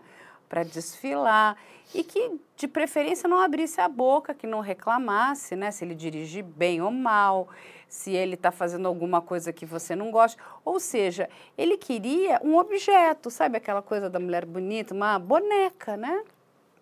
É isso. Sim. Para estar tá ali somente para responder às necessidades e aos desejos desse homem. Só que não é uma boneca, você é uma mulher é um ser humano cheia de desejos, né? cheia, de, cheia de planos, cheia, cheia de vontades, né? E que tudo isso é muito natural. E que bom que você tem tudo isso, que você não é uma boneca. Porque, infelizmente, muitas mulheres passam anos e anos e anos e anos sendo torturadas. Né? Sim, eu sei que você não, eu sei que tudo que você passou foi muito difícil, mas você conseguiu, dentro de todo o horror, achar uma maneira de sair disso. E você, Sim. no fundo, você sabia do que você estava vivendo. É que quando a gente está naquele momento tão desesperador, a gente não consegue ver luz no fundo do túnel. Você fala, como é que eu saio daqui? Né? Você anda, anda, anda e você não vê saída. Você fala, meu Deus, onde é que, onde é que isso aqui vai dar, né? Tenho medo, é o que você falou, ele pode vir me matar. Você está falando você tem um filho, um bebezinho pequeno, tem o seu outro filho, sua mãe doente. Entende? São muitas coisas até você organizar isso tudo na sua cabeça. É muito difícil. E aquele homem polvo, né? Que ele foi com todos os tentáculos e ele de repente estava dominando toda a sua vida. Ele estava dominando Sim. a sua vontade. Quer dizer, na verdade você não tinha mais vontade, né? Você tinha que fazer o que ele queria que você fizesse. Mas aí Sim. o que, que acontece, Juliana? Ele começa a te violentar, é isso? Então, Carla, como eu estava falando, mesmo com toda a relação ruim que a gente tinha e eu tentando salvar o tempo todo esse casamento, é, eu nunca deixei faltar a parte da relação sexual, sabe? Eu sempre batalhei em todas as questões para ter o meu casamento, para ter a minha família. Então, quando isso iniciou, ele não tinha motivos de fazer isso comigo. Foi quando eu troquei a medicação que eu tomava de manhã, passei a tomar à noite e comecei a dormir pesado, dopada, totalmente dopada de medicações. E ele me acordava me puxando pela cama. Ele era bruto comigo. Eu eu lembro de relances assim, tem algumas filmagens que eu entreguei para a delegacia, é possível ver que ele me puxava com tudo, tem uma das imagens que eu me mexo um pouco na cama durante meu sono. Nisso que eu me mexo, ele vem para cima de mim, me puxando com força. Aí eu acordo. Na mesma hora eu pego e volto a dormir. Aí ele me puxa de novo, eu acordo novamente. E era assim, abobada, sabe? Eu não tinha condição de ter Mas luta corporal. Mulher astuta, você teve a inteligência de gravar isso, é isso? Não, ele colocou câmeras na casa, todinha. Ah, então tinha câmeras, você conseguiu pegar essas imagens e ele filmava o quarto? A casa toda. Então, mas dentro ele do seu quarto, da sua privacidade, tudo que acontecia ali dentro estava filmado? Sim, só não tinha câmera nos banheiros. No resto tinha na, na sala, nos três quartos, na sacada, na lavanderia, no quartinho de funcionária, na cozinha, em tudo. Tudo, ele, tudo, te, tudo. ele te filmava o quarto da funcionária? É, mas era, é, só era usado para as bagunças mesmo. Ela se, se arrumava no, no banheiro dela. Eu sei, mas é que é a privacidade dela, né? Você filmar a pessoa... Não, mas era, era um quartinho de bagunça. Ah, Virou tá. um quartinho de bagunça. Um quarto de bagunça, não onde ela... Porque senão a, a, é, a perversão aqui... dele também já está indo longe, né? O... Não, é que pela, pela posição da casa, ela seria o quarto de funcionário. Entendi, mas, mas só ele filmar o quarto onde vocês, né, habitavam ali, vocês dividiam aquele quarto, né? É, ele está filmando ali a sua privacidade. Você tinha conhecimento dessas câmeras? Você sabia? Tinha, tinha, tinha o aplicativo no meu celular, inclusive. Foi o que me ajudou a salvar essas filmagens. Porque acontecia e eu tinha consciência do que acontecia. Conforme acontecia, eu ia lá no outro dia ver tudo que tinha se passado. E eu via que muitas vezes assim, até meu braço se debatia assim na cama. Eu tava mole, tava sem condição ali de correr, de ter uma luta corporal, qualquer coisa que fosse. Só que, além desses estupros já dessa forma violenta, ele passou a usar de mais violência ainda, tá? É, ele passou a fazer sexo anal sem lubrificação, tá? e Deus. tinha momentos que eu gritava e ele colocava um travesseiro no meu rosto. Tá? E ele me machucou muito, muito, muito, que hoje é caso cirúrgico, inclusive, de tanto que ele me machucou ah, nessa região. Que tristeza, minha querida. Eu lamento você ter passado tudo isso com esse. É um monstro. Esse homem é um monstro. É muito Sim. triste essa história. Mas Sim. olha, é que bom que você teve força para denunciá-lo. Você Sim. pegar esse material, você ter a inteligência de colher essas imagens e levar na delegacia, porque é criminoso isso que ele fez com você. É Sim. muito triste. E como foi? E, e a delegacia te acolheu? Como foi ali? É, então, é, infelizmente esses estupros ainda se, é, se, repetiram por um período, sabe? Enquanto eu ainda estava no tratamento, a, a medicação demorou um período para fazer é, começar a fazer efeito, o que é normal, né? Mas até então eu sofri bastante, acordava com o lençol sangrando, sujo, enfim, coisas assim absurdas. Tá? Foi onde eu comecei a pegar nojo, nojo, nojo, nojo. Comecei a pensar, não tenho nem mais que ter relação quando tiver tudo bem. Eu já não tinha mais desejo, eu já não tinha mais nem amor próprio. Passei, ele me chamava tanto de lixo que eu passei a me sentir um lixo naquele período, sabe? Porque eu não tinha condição de falar com ninguém, eu não tinha condição de sair dali. Eu fiquei totalmente entregue, entregue. Muitas vezes até pensando, logo ele vai me matar mesmo, né? Eu estava entregue àquela doença naquele momento. E Carla, ele, quando eu comecei a me curar, comecei a enxergar a gravidade de tudo porque hoje eu vejo o quanto foi arriscado estar na, debaixo do mesmo teto que aquele homem. As ameaças de me dar facada era muito grande. Ele não podia ter arma, mas era o tempo todo falando que ia me dar facada, que ia me esfaquear. E hoje eu vejo que, graças a Deus, eu não fui mais uma vítima de feminicídio. Eu poderia ter sido. Hoje eu poderia estar mais aqui, meus filhos, sabe Deus com quem, né? Então, graças a Deus, no momento que eu me curei, minha mãe já estava bem doente, tendo sangramentos e vivendo numa casa de repouso, porque a família toda tentou cuidar dela, só que minha mãe virou uma criança. Ela fugia, ela usava fralda. Então a gente, eu e meus irmãos, a gente chegou num acordo de que ela tinha que ir para uma clínica onde ela ia ter é, enfermeiros ali 24 horas cuidando dela.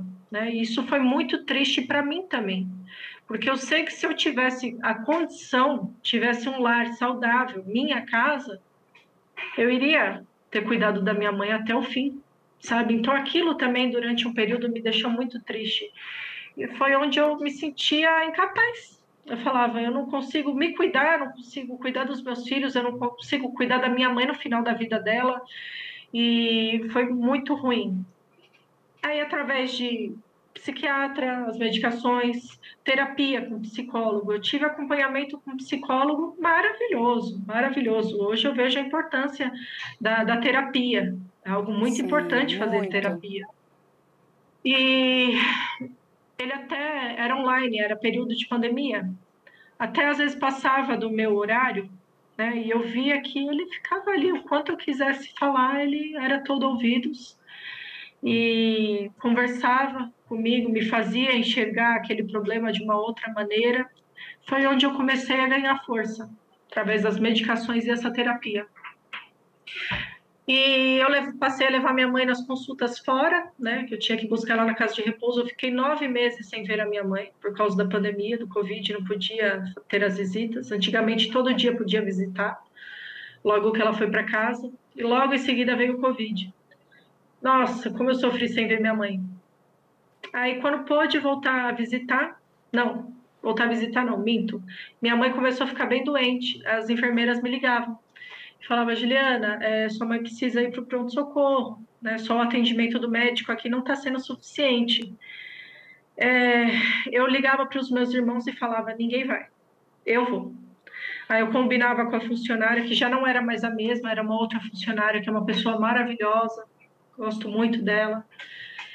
Ela me ajudou muito nesse período. Eu deixava meu filho, que ainda era um bebê, aos cuidados dessa funcionária. Meu filho mais velho ficava de olho nele para mim também. E eu passava o dia correndo com a minha mãe para o hospital. Foi onde os médicos começaram a me avisar, Juliana, é, sua mãe tem câncer, né? Ela tem algum tumor, tumor porque ela está tendo esses sangramentos e é devido a algum tumor. Só que onde, né? Aí eu peguei e falei, não, vamos, vamos identificar comecei a levar minha mãe para fazer um monte de exame, é, tudo no particular, porque minha mãe não tinha plano de saúde. Para correr com isso, né, eu, eu pagava os exames dela. E eles me falavam, Juliana, não adianta.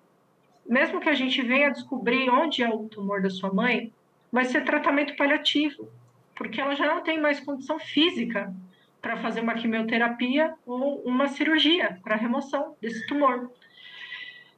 Aí foi uma fase muito difícil na minha vida, porque minha mãe já não lembrava mais de mim. Sim. Esse período que ela ficou internada sem poder ter visitas, ela acabou esquecendo de vez quem eu era. E meus irmãos até brincavam que eu sempre fui a filhinha favorita da mamãe, que a gente tinha um amor muito grande uma pela outra. E o meu filho, também o mais velho, ela tinha loucura do meu filho. Então eles brincavam que era a filhinha e o netinho favorito. E ela esqueceu da gente.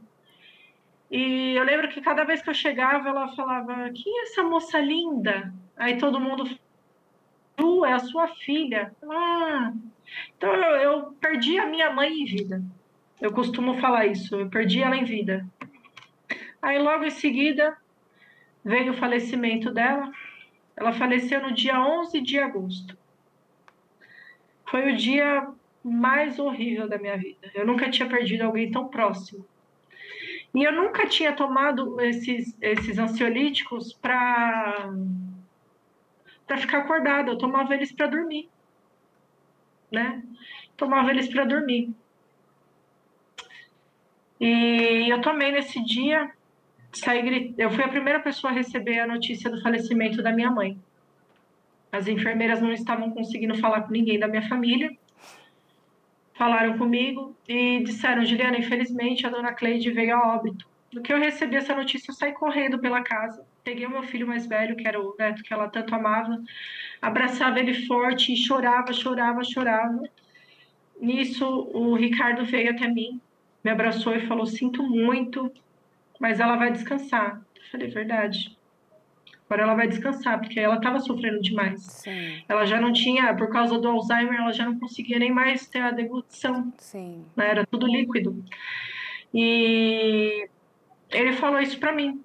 No que o remédio me fez calmar, eu peguei e falei para ele, as enfermeiras não paravam de ligar, que, que ele precisava do documento original dela para fazer a liberação do corpo. Eu falei para ele, eu vou ter que ir até lá, eu tô mais calma, eu vou até lá. Ele, não, você não vai sair daqui. Pegou a chave do meu carro e escondeu. Aí eu falei, Ricardo, é a minha mãe. Eu sofri, eu gritei, eu chorei, só que agora eu tenho que ser racional. Precisa fazer a liberação do corpo da minha mãe, tem todo um trâmite lá, tem que ser feito. Agora eu tenho que ser racional. Minha mãe precisa de mim, né? Aí ele, não, vai os homens, o Ricardo, ninguém tá atendendo. Eu vou lá. Aí ele começou a me xingar. Xingou de vagabunda, disse que eu não ia a lugar nenhum e que não ia dar a chave do meu carro. Só que, para minha sorte, nesse mesmo dia eu tinha pego a chave reserva do meu, do meu carro, né? Consegui sair fugida pela, pela cozinha. Aí, no que eu saí, ele viu que eu já não estava mais lá no apartamento, tentando me ligar, eu desligando, não atendi ele. Ele veio até mim, na onde fazia toda a preparação do corpo, né? No IML. Nisso, ele veio, minha irmã já, tá, já tinha chego lá também, minha tia. Aí ele veio até nós como se nada tivesse acontecido, né? Lá ele me abraçou na frente de todos, demonstrando que estava tudo bem. Aí minha irmã pegou, chegou e falou assim: Ju, é, minha, o dia de pagar a casa de repouso da minha mãe era dia 10. Minha mãe faleceu dia 11. Então tava todo mundo descapitalizado, né? Aí minha irmã pegou e falou: Ju, nossa, olha, é tanto para fazer o, o velório da mãe pela prefeitura e é tanto para fazer aqui pelo IML, que tinha um local que fazia cerimônia, mais bonitinho, tudo, né, bem ajeitado. Aí ele falou assim: "Não, não se preocupem. Eu eu ajudo, eu pago". Aí o que a gente fez entre os irmãos? Juntou metade do valor e a outra metade ele deu. A gente conseguiu fazer isso lá na hora. Aí eu pensei, falei, é louco, mas Tô até preocupado que a despedida da minha mãe seja uma despedida decente, bonita, né? Só que eu tava com muita raiva dele ali também. Aí ele foi embora, fui embora. Minha irmã, que é enfermeira, ela fez um reconhecimento do corpo da minha mãe. Graças a Deus, porque mesmo com remédio eu não tinha condição de ver a minha mãe naquele estado. Foi um infarte, né, que ela teve, infarte fulminante. E no que nós fomos embora, eu dormi, consegui dormir. Acordei no outro dia, que era o velório da minha mãe. Aí, nesse velório da minha mãe, eu tomei outro remédio. Aí tava desnorteada, né? Dois dias seguidos tomando um monte de ansiolítico, eu já tava tonta ali. Só que eu consegui sentar do lado da minha mãe, é, fiz minhas orações, fiquei o tempo todo sentadinha do lado dela, fiz as orações, é, conversando, até conversando ali mesmo, agradecendo pela mãe maravilhosa, que mesmo diante de toda a dificuldade ela conseguiu ser. Foi uma mulher que, sem a ajuda do meu pai, ela conseguiu nos manter fazendo faxina, lavando muito banheiro dos outros, sabe?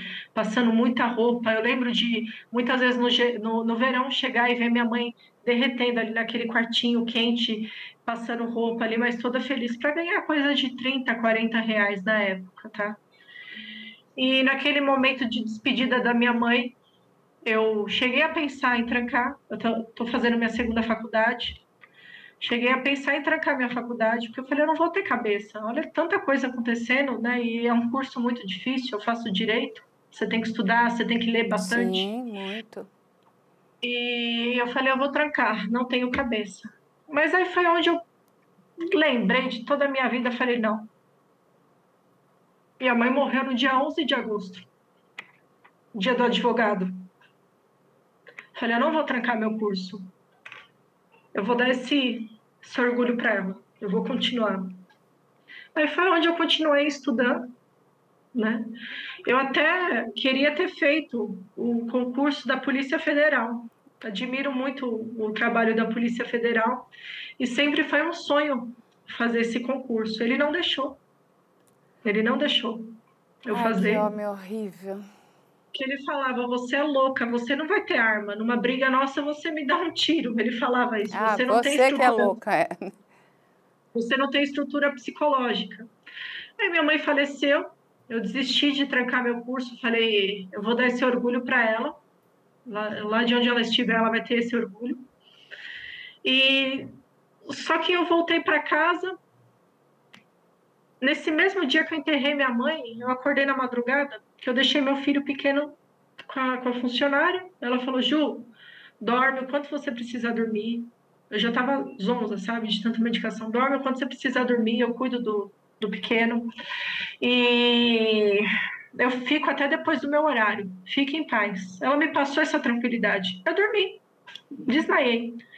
Eu acordei, já era madrugada.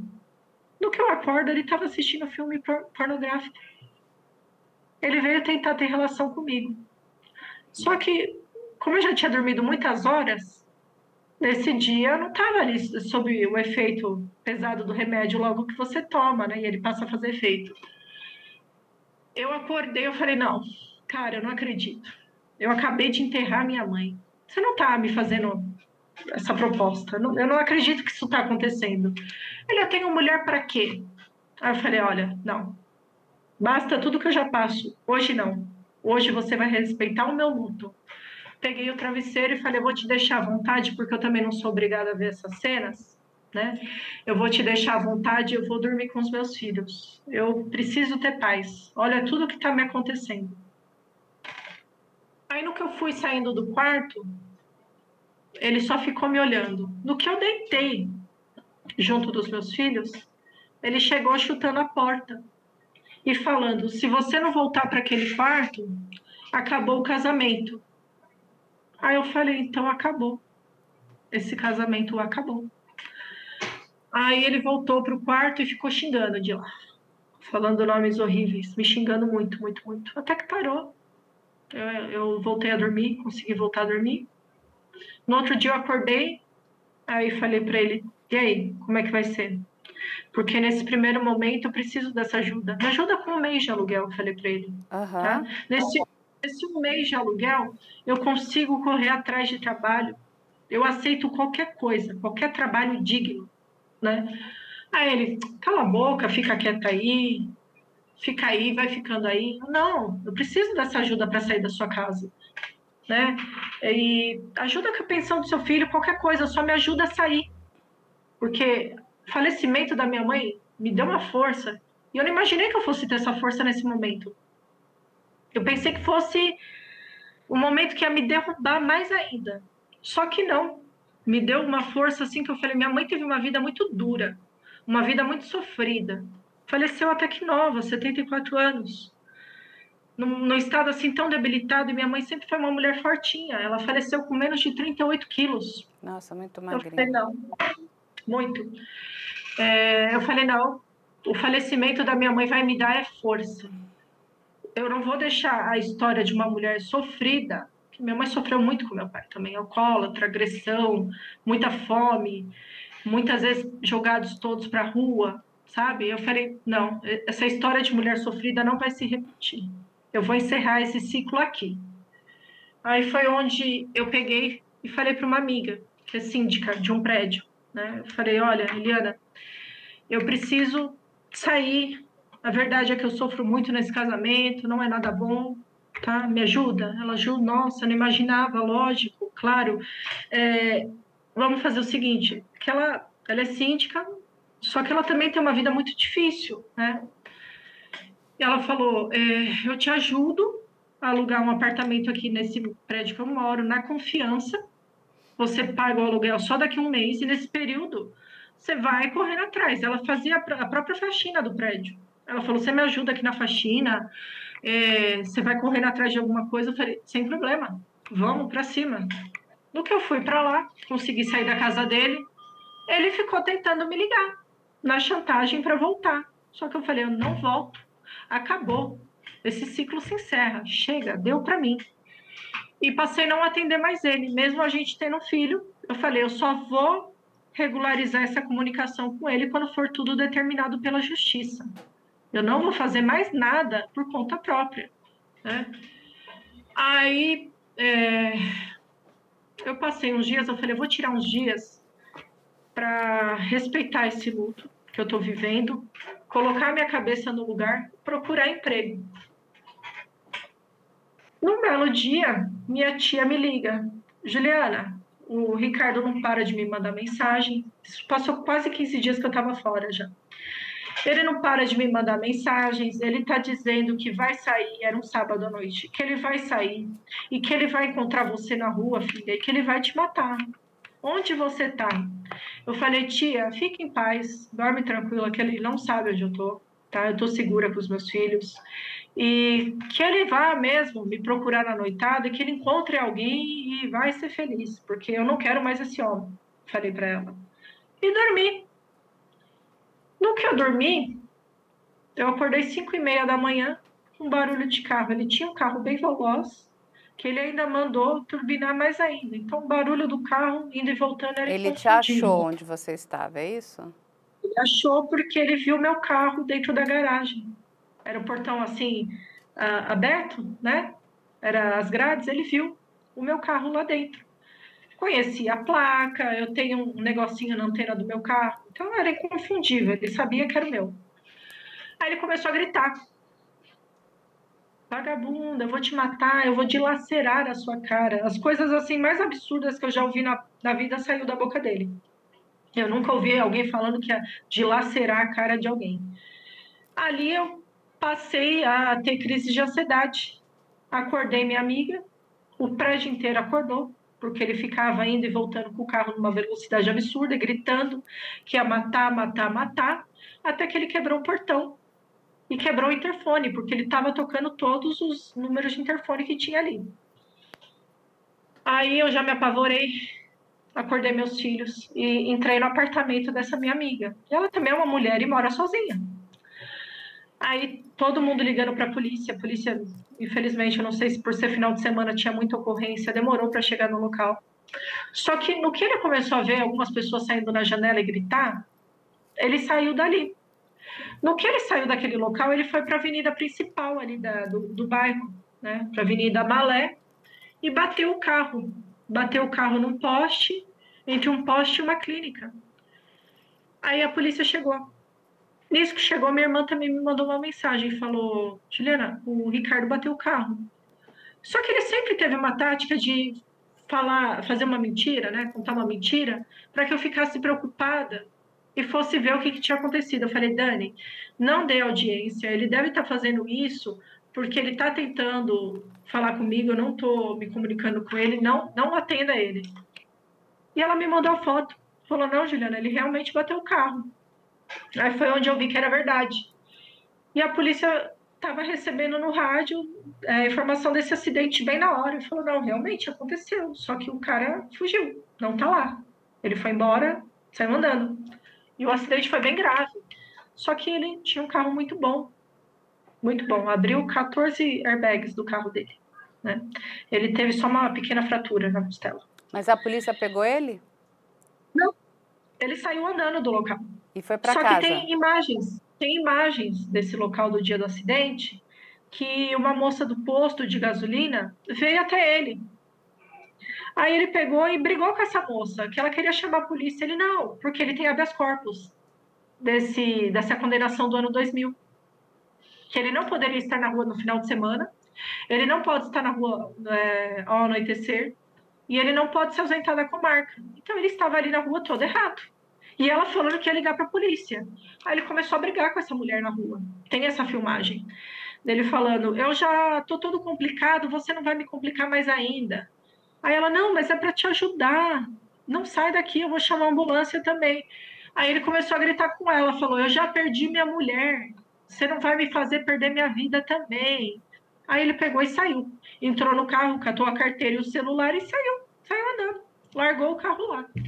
No que eu soube que ele não estava mais lá, eu fui até lá. Eu fui lá falar com a polícia, né? Aí teve todo o trâmite de levar o carro, teve o boletim, enfim, tudo aconteceu. Aí o pessoal do prédio começou a me ligar. Juliana, seu Ricardo entrou aqui agora, tem um monte de sangue no, no, elevador porque ele fez uns cortes no braço, né? E acabou sangrando, mas nada muito grave. Só que eles estavam preocupados. E eles chegaram a ver, porque ele também estava na avenida da praia andando que nem um louco de carro, né? E eles conhecem o carro dele e falaram, ele já estava andando de carro é, numa alta velocidade aqui na avenida da praia, com risco de matar alguém. Uhum. Com risco de matar alguém. Que ele tinha bebido muito, muito, muito, muito, muito. Aí é, me ligaram e o SAMU chegou lá. No que o SAMU chegou, eu já tinha entrado em contato com algumas pessoas da família, eu tive que ir até lá. Que eles iam dar uma medicação e ia ter que encaminhar ele para o hospital. Aí eu fui até lá. Não, não entrei, só que entrou polícia e SAMU. Teve o relatório do SAMU dizendo que realmente ele estava muito alterado, que deveria ter feito uso de droga ou bebida, mas até onde eu sei, as pessoas que estiveram com ele na noite anterior, ele tinha feito uso de bebida apenas. E ele foi encaminhado para a Santa Casa da cidade. Uhum. Como não tinha ninguém ali, eu precisei ir. Eu precisei ir. Foi a primeira vez que eu tive um contato com ele. Só que ele estava tão dopado de remédio que os médicos até falaram. O médico da, da ambulância do SAMU falou: Juliana, a medicação que eu dei para ele era para ele ter desmaiado. Ele estava com a cara assim de é, alguém que estava dopado pela medicação, mas ele não dormiu. E o médico falou: ele é muito forte, porque não era para ele estar acordado. Só que eu, eu vi que ele não estava em condição de correr atrás de mim, me matar, fazer nada, né? Ele estava numa cadeira de rodas. Eu cheguei até ele fazendo assim, falei: estou em paz, estou em paz, está tudo bem. Aí ele, ah, onde eu tô? O que está acontecendo? Né? Perguntando, eu falei, olha, você causou um acidente muito grave, você foi um irresponsável, você estava para a rua falando que queria me matar, você quase se matou, ou pior, você poderia ter matado, acabado com a vida de uma pessoa inocente, que você perdeu a direção. E deixa eu te fazer uma pergunta. É nesse momento que ele é preso? Não. Não, não foi preso. Apesar de ele momento, ter condenação, aquela questão toda, ele não vai, ele não é preso. Não, não foi preso. E quando que ele vai preso, Juliana? Então, eu consegui, só para concluir, eu consegui internar ele numa clínica psiquiátrica. Eu falei, olha, não é normal o que está acontecendo. Aí internei ele e precisei voltar para o apartamento dele. Por quê? A dona do apartamento que me alugou na confiança soube de tudo e falou: Juliana, meu marido é Uber. Esse apartamento a gente comprou através de um dinheiro de herança. A gente é pobre. Eu não tenho como pagar nem esse portão e esse interfone que ele quebrou. Aí eu pedi perdão para ela por tudo que tinha acontecido. falei que eu iria arcar com todos os custos, né? Que era para eles não se preocuparem. A mesma coisa foi com a clínica. Também entrei em contato com os donos da clínica. E nesse período, como eu fiquei em posse do recebimento dele, eu saí pagando todo mundo que ele tinha causado esses danos. Porque eu falei, ninguém tem culpa, ninguém tem que ficar com esse prejuízo, né? Lógico. A gente tem que ser honesto em relação a isso, não dá para deixar para lá. Aí saí consertando todas essas besteiras que ele tinha feito, ele lá internado. Voltei para casa dele porque eu não tinha para onde ir. Falei, enquanto ele está lá internado, vou procurar emprego. Né? Antes dele sair, eu já vou conseguir estar empregada e longe daqui. Só que ele conseguiu sair da internação antes. Ele saiu com dois meses. A previsão era dele ficar seis meses. No que ele saiu, ainda não tinha conseguido emprego cidade litorânea, emprego é muito difícil. Tá? E eu estava fora do mercado já tinha um período, então eu senti essa dificuldade na pele. E no que ele voltou para casa, a gente estava em quartos separados. Ele tentava aproximação, mas eu o tempo todo batendo na tecla de que não, não, não, não, não. A gente ia se separar. Até que no dia 11 de novembro, três meses depois da data que minha mãe faleceu, ele começou a querer brigar comigo a todo custo. E eu falando para ele que estava tudo bem, que eu estava percebendo o que ele queria fazer, que a gente não ia brigar. E olha até que motivo que foi a nossa briga maior. Ele veio falar do caso da Elisa Samúdio. Não, Samúdio não, a Matsunaga. Uhum. Liz Matsunaga, perdão. E ele falou assim: é, você viu a crueldade que essa mulher fez com esse homem? sim, assisti o documentário. Foi bem na época que tinha saído o documentário. Eu falei, sim, assisti. Ele, você como cliente, é, como futura advogada, o que, que você tem para dizer sobre isso? Eu falei, olha, eu sou só uma estudante, eu não posso opinar. Mas ela usou de requintes de crueldade com esse homem, sim. E eu acredito que por isso que ela tenha tido essa pena tão grande, né? Aí ele, você está defendendo ela? Eu falei, não, não estou defendendo, ela é uma assassina né? Mas ela teve um requinte de crueldade que eu acho que foi isso que agravou a pena dela. Mas eu não sei, Ricardo. Eu só sou uma, uma estudante, eu estou aprendendo, não posso opinar. Aí ele, você está defendendo porque você é uma bandida igual. Graças a Deus que eu não deixei você fazer esse concurso da Polícia Federal, porque eu cheguei a pagar o concurso. Era meu sonho. Né? Ele, senão eu teria acabado morto que nem esse homem. Aí eu peguei e falei para ele: olha, era mais provável você ter me matado do que eu te matar. Eu não sou uma assassina. E você o tempo todo falei me dar facada. Aí ele começou a se alterar. Aí eu peguei, cheguei no meu filho mais velho e falei assim: olha, fica de olho no seu irmão, que eu vou dar uma volta de carro, porque eu tô percebendo que ele quer brigar e eu não vou cair nesse jogo dele. Por enquanto eu preciso estar aqui. Saí. No que eu saí, eu vi que ele foi para cima do meu filho, querendo brigar com meu filho. Que eu fiquei olhando pelas câmeras. Nisso, eu vi que ele chegou apontando o dedo na cara do meu filho, ainda tem essa filmagem. E ele pegou o celular do meu filho, jogou longe, começou a querer brigar, brigar, brigar. Nosso filho, pequeno, ele chegou a agredir o um menino. Uma vez que eu estava fora de casa, ele bateu no menino. E eu briguei muito com ele por isso. Tirei fotos e mandei para ele. Falei, ele é um bebê. E ele assumiu o que ele fez ali. Ele falou, ele é um capeta. Tomara que ele tenha aprendido, senão ele vai tomar mais tapa usa sua psicologia mesmo, né? Porque ele era contra. Por quê? Meu filho mais velho é um menino maravilhoso, educadíssimo. Eu não tenho nenhum problema. Ele é um adolescente de 16 anos. Se eu te disser que ah, ele já experimentou bebida, ele fica na rua até tarde, meu filho, se ele sai o máximo 10 horas, ele está em casa. Hoje ele tem uma namorada que vai fazer um ano de namoro. Ele é um menino super respeitoso. Então, mas deixa eu te fazer uma pergunta. Mas como é que acontece, Ed? Porque você está me contando aqui um longo processo de muita violência, de muito abuso, é, de muita tortura, né, emocional. Quando que acontece, né, é, de fato, porque ele está preso hoje. Quando é que tá acontece tá essa prisão dele? Então, nesse dia eu entrei na casa dele, consegui tirar meus filhos de lá, saí com a roupa do corpo o dinheiro que eu tinha, eu consegui pagar uma noite em um hotel. No outro dia, eu entrei em contato com um professor meu de direito civil e falei para ele o que estava acontecendo. Falei, olha, doutor, é, eu passo por isso, isso e isso. E ele já tinha conhecido o Ricardo em uma reunião que nós tivemos devido a alguns assuntos particulares dele. E ele já tinha percebido um comportamento estranho do Ricardo. E esse professor, eu pouco tive acesso a ele porque foi pandemia, ele deu muita aula online. Né? Eu tive contato com ele só nessas reuniões, de que onde o Ricardo seria um possível cliente dele. Aí ele falou: Juliana, sai da Praia Grande agora. Vem aqui para Santos, que eu vou te ajudar. Aí foi onde eh, eu fiquei alguns dias no hotel, tudo por conta do meu professor, dele, da esposa, dos filhos, eles me ligavam toda noite super preocupados. Eu voltei a, voltei a ter dignidade ali. Foi a segunda pessoa que me salvou, a psiquiatra com a medicação e esse meu professor que falou: "Você não volta mais para lá, você não vai mais precisar nunca mais passar por isso". E me ajudou inclusive com hotel, com comida e com roupa, porque nem isso eu tinha com os meus filhos.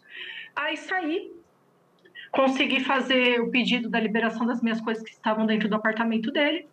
Me mudei, saí do litoral, fui para o interior. Tá? Aí, é, nesse dia que eu saí, eu denunciei é, essa agressão dele, essas ameaças dele, fiz um boletim de ocorrência. Tá? No que eu vim para o interior, nós ficamos oito meses sem nenhum contato. Tá? E eu já tinha todo esse material de estupro, de agressão, tudo.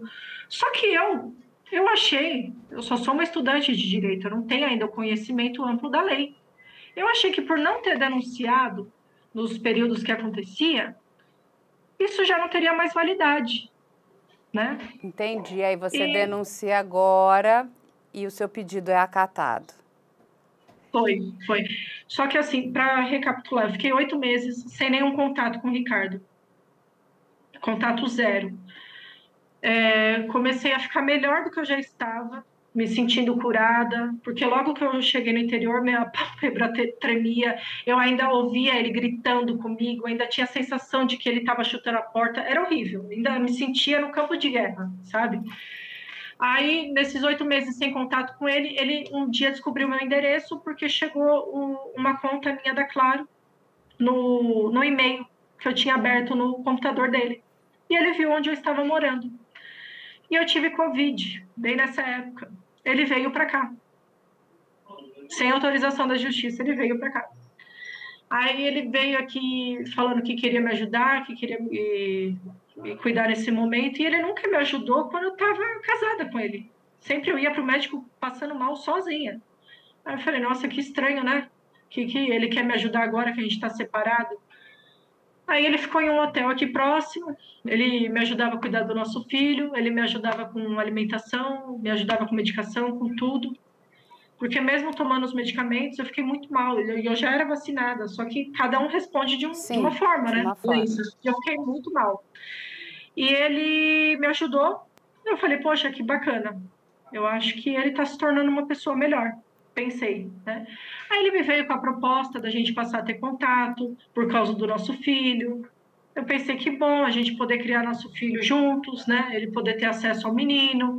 E ele falou que durante esse período ele deu muitas festas no barco dele, muitas garotas de programa, muita droga, muita bebida, e que ele viu que aquela vida era muito vazia e estava sentindo falta da mulher que trabalhou com ele, que nunca fez nenhuma exigência na, questão financeira, nunca exigi nada dele. A minha vida do lado dele era simples, nunca teve luxo, entendeu? E as mulheres com ele queria dinheiro, queria vida boa, queria o barco, queria só coisas boas. E ele falou: Poxa, o que, que eu fiz da minha vida? Você era uma mulher de verdade e eu perdi. Aí, na, naquele momento, eu cometi um segundo erro, permiti essa aproximação, né? E aceitei a passar para o litoral no que eu ia para o litoral, é, a gente se encontrava, a gente saía com o nosso filho para almoçar. E um dia ele falou: Vamos andar de barco? Eu falei: O nosso filho teve quatro dias de febre. Não, não é legal, porque eu sempre soube que ele queria andar de barco e ficar até a noite no barco. Ele: Não, vamos, antes de anoitecer a gente volta. Eu acabei aceitando ir. No que nós fomos, ele passou a fazer uso de bebida e maconha. Aí ele te agrediu. Aí eu vi, eu falei, ele me agrediu. Eu vi que ele não tinha mudado nada. Ele me agrediu porque eu pedi para a gente ir embora, porque estava anoitecendo e nosso filho estava começando a ficar com febre. Aí teve essa agressão. Foi onde eu falei: chega, nunca mais eu terei contato com esse homem, mesmo tendo um filho com ele. Não dá para pensar que eu vou conseguir criar em conjunto. Não dá. Ele vai acabar com a minha vida. É, eu vi ele contando para a filha dele, super feliz. Bati na Juliana que nem um homem, ela apanhou que nem um homem hoje. E a filha dando risada junto com o genro. Aí o genro ainda falou assim: É, vou bater. Falou o nome da filha, vou bater nela também. Aí ele falou assim: Não, só eu posso ser agressivo, só eu posso bater em mulher. Se você bater na minha filha, eu te mato. Aí foi onde eu falei: Gente, é, ele é um monstro, ele não tem jeito, esse cara não tem conserto mesmo voltei para o interior e denunciei essa agressão no barco. Porque quando ele começou a me agredir no barco, ele primeiro me sentou no banco do barco com um soco no peito. E eu falei: a gente está em alto mar, sem ninguém aqui, esse homem vai acabar me matando, preciso deixar alguma prova. Né? Tirei meu celular. No que eu tirei meu celular, começou a gravar. E eu tinha a gravação dessa agressão em alto mar. Levei na delegacia, fiz o boletim de ocorrência e comentei com a delegada. Falei: olha, ele sempre foi muito cruel, eu nunca deveria ter aceitado me aproximar por causa do nosso filho, nem com o nosso filho eu quero que ele tenha contato, eu quero que seja visita assistida, porque ele é um perigo. Chega, não tento mais aproximação nenhuma, eu sofri muito estupro. Aí ela falou: Você tem como provar esses estupros? Eu falei: Eu tenho as filmagens do estupro. Mostrei para ela. Ela falou: desce lá agora e faz um boletim de ocorrência. Por que, que você não fez antes? Eu falei: porque no período eu estava adoecida, não tinha coragem, tinha medo que ele cumprisse com as promessas de me matar. Não fiz, porque eu não tinha nem condição de sair da casa dele. Eu estava totalmente dependente. Ela falou: não, Juliana, você pode fazer a qualquer momento. Pode ir lá, faça e já vamos salvar essas mídias em um CD. Aí foi o que eu fiz. Fiz o boletim de ocorrência, passei as filmagens para a mídia e entreguei na delegacia. Eles passaram da delegacia do interior para o litoral. Para a DDM da Praia Grande. Só que eu vi que estava demorando. Né? Eu falei, poxa, fui me informar, né? Sabia que estupro de vulnerável, ainda com filmagem, todas as provas, eu sabia que ele viria a ser preso. Ele não parava com as ameaças de morte, não parava de me procurar, mesmo tendo medida protetiva. Ele sempre desrespeitou a medida protetiva. Ele falava que não servia de nada, que ele ia me matar, que ele ia fazer de mim uma peneira, que não, não, não teria como eu me esconder, que ele iria me achar onde eu fosse. Aí, é, eu muito preocupada com essas promessas constantes, entrei em contato com a DDM da Praia Grande. Quem me atendeu foi o próprio investigador que estava cuidando do meu caso. Ele falou: Juliana, essa mídia extraviou só que nós temos a informação de que ela está parada em Santos. Está próximo, a gente só está aguardando chegar. E eu, apavorada, falei: olha, é, se eu te passar direto essas filmagens, você consegue entregar isso logo para a delegada? Porque eu estou com muito medo.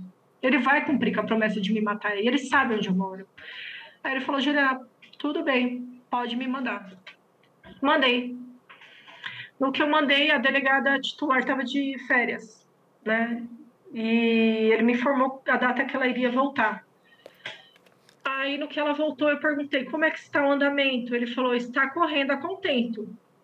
Nesse meio período, eu também entrei em contato com o Ministério Público, porque conforme a gente se cura, é, eu, estudante de direito, é, passei a conhecer um pouco mais dos meus direitos, eu fui correndo atrás deles. Fiz tudo isso sem apoio, apoio de advogado. Nessa parte estava sozinho. Eu tive no divórcio, o doutor Fabrício, que foi uma pessoa maravilhosa. Só que nessa parte eu falei, eu não tenho condição de arcar com advogado, vou fazer tudo sozinha. E fui muito bem atendida, tanto na delegacia da mulher, como no Ministério Público. Consegui uma reunião com a promotora e contei tudo, dos descumprimentos da, da medida protetiva, do descumprimento da medida cautelar do habeas corpus que ele tem, que ele vinha até aqui me ameaçar, é, da, das agressões que eu sofria, das ameaças de morte e do estupro.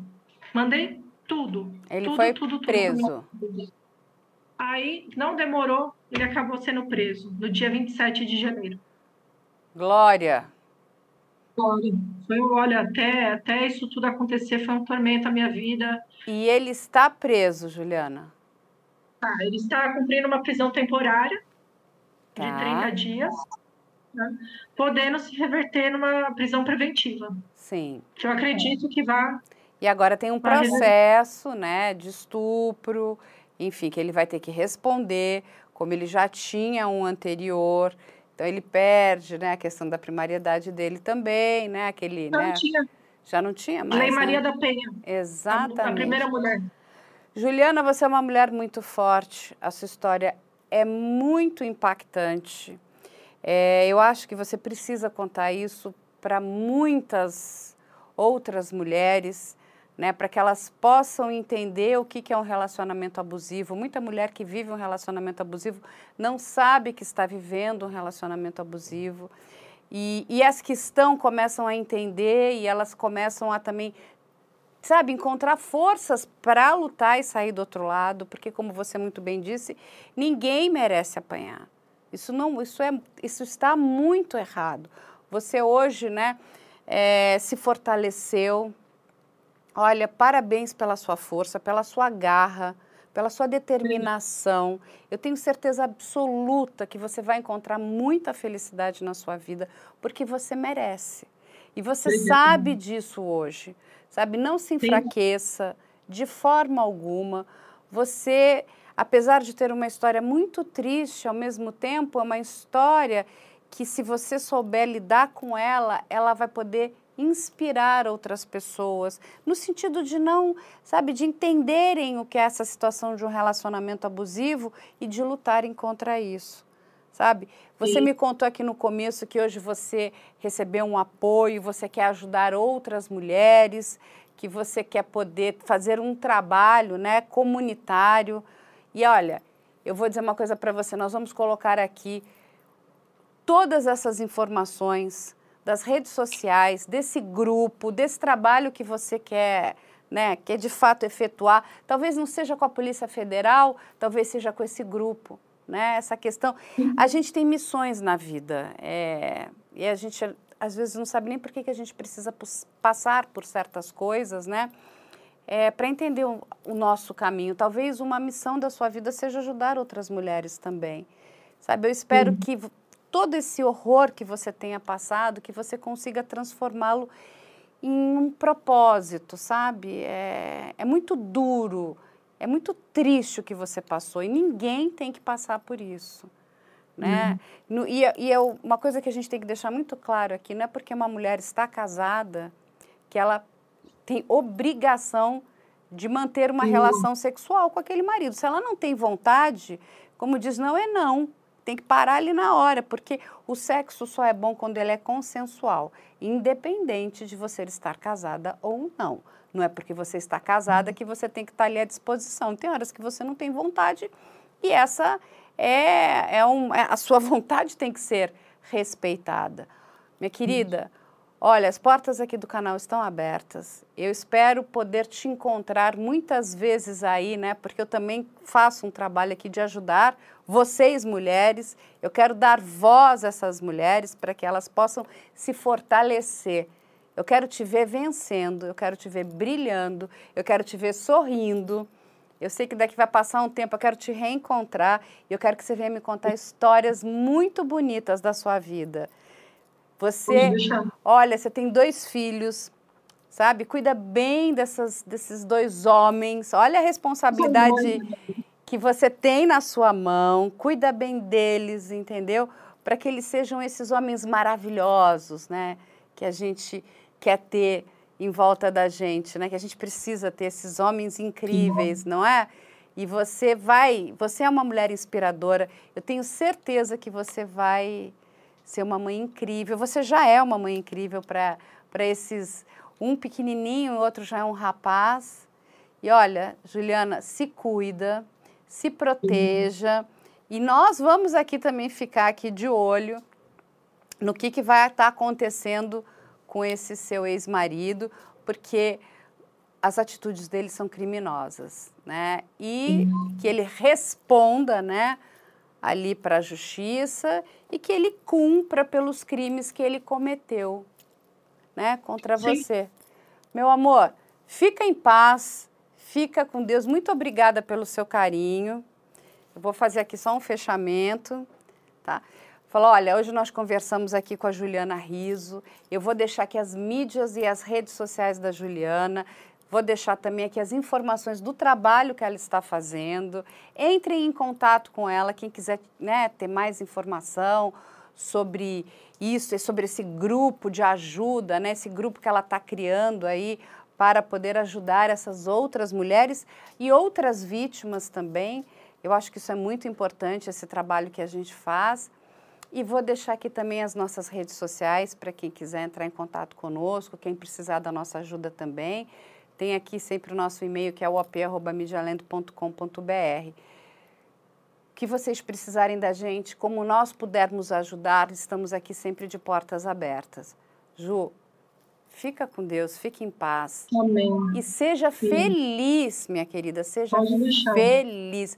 Você merece ser feliz. E obrigada, tenha a sua obrigada. vida aqui, sabe? Tenha as rédeas da sua vida. Não deixa Sim. nunca mais ninguém controlar nunca a sua mais. vida. Nunca mais. É o que eu falo, é o menor sinal, tchau. Exatamente. Um beijo grande aqui para Ju. Beijo. E a gente, a gente se encontra na próxima semana.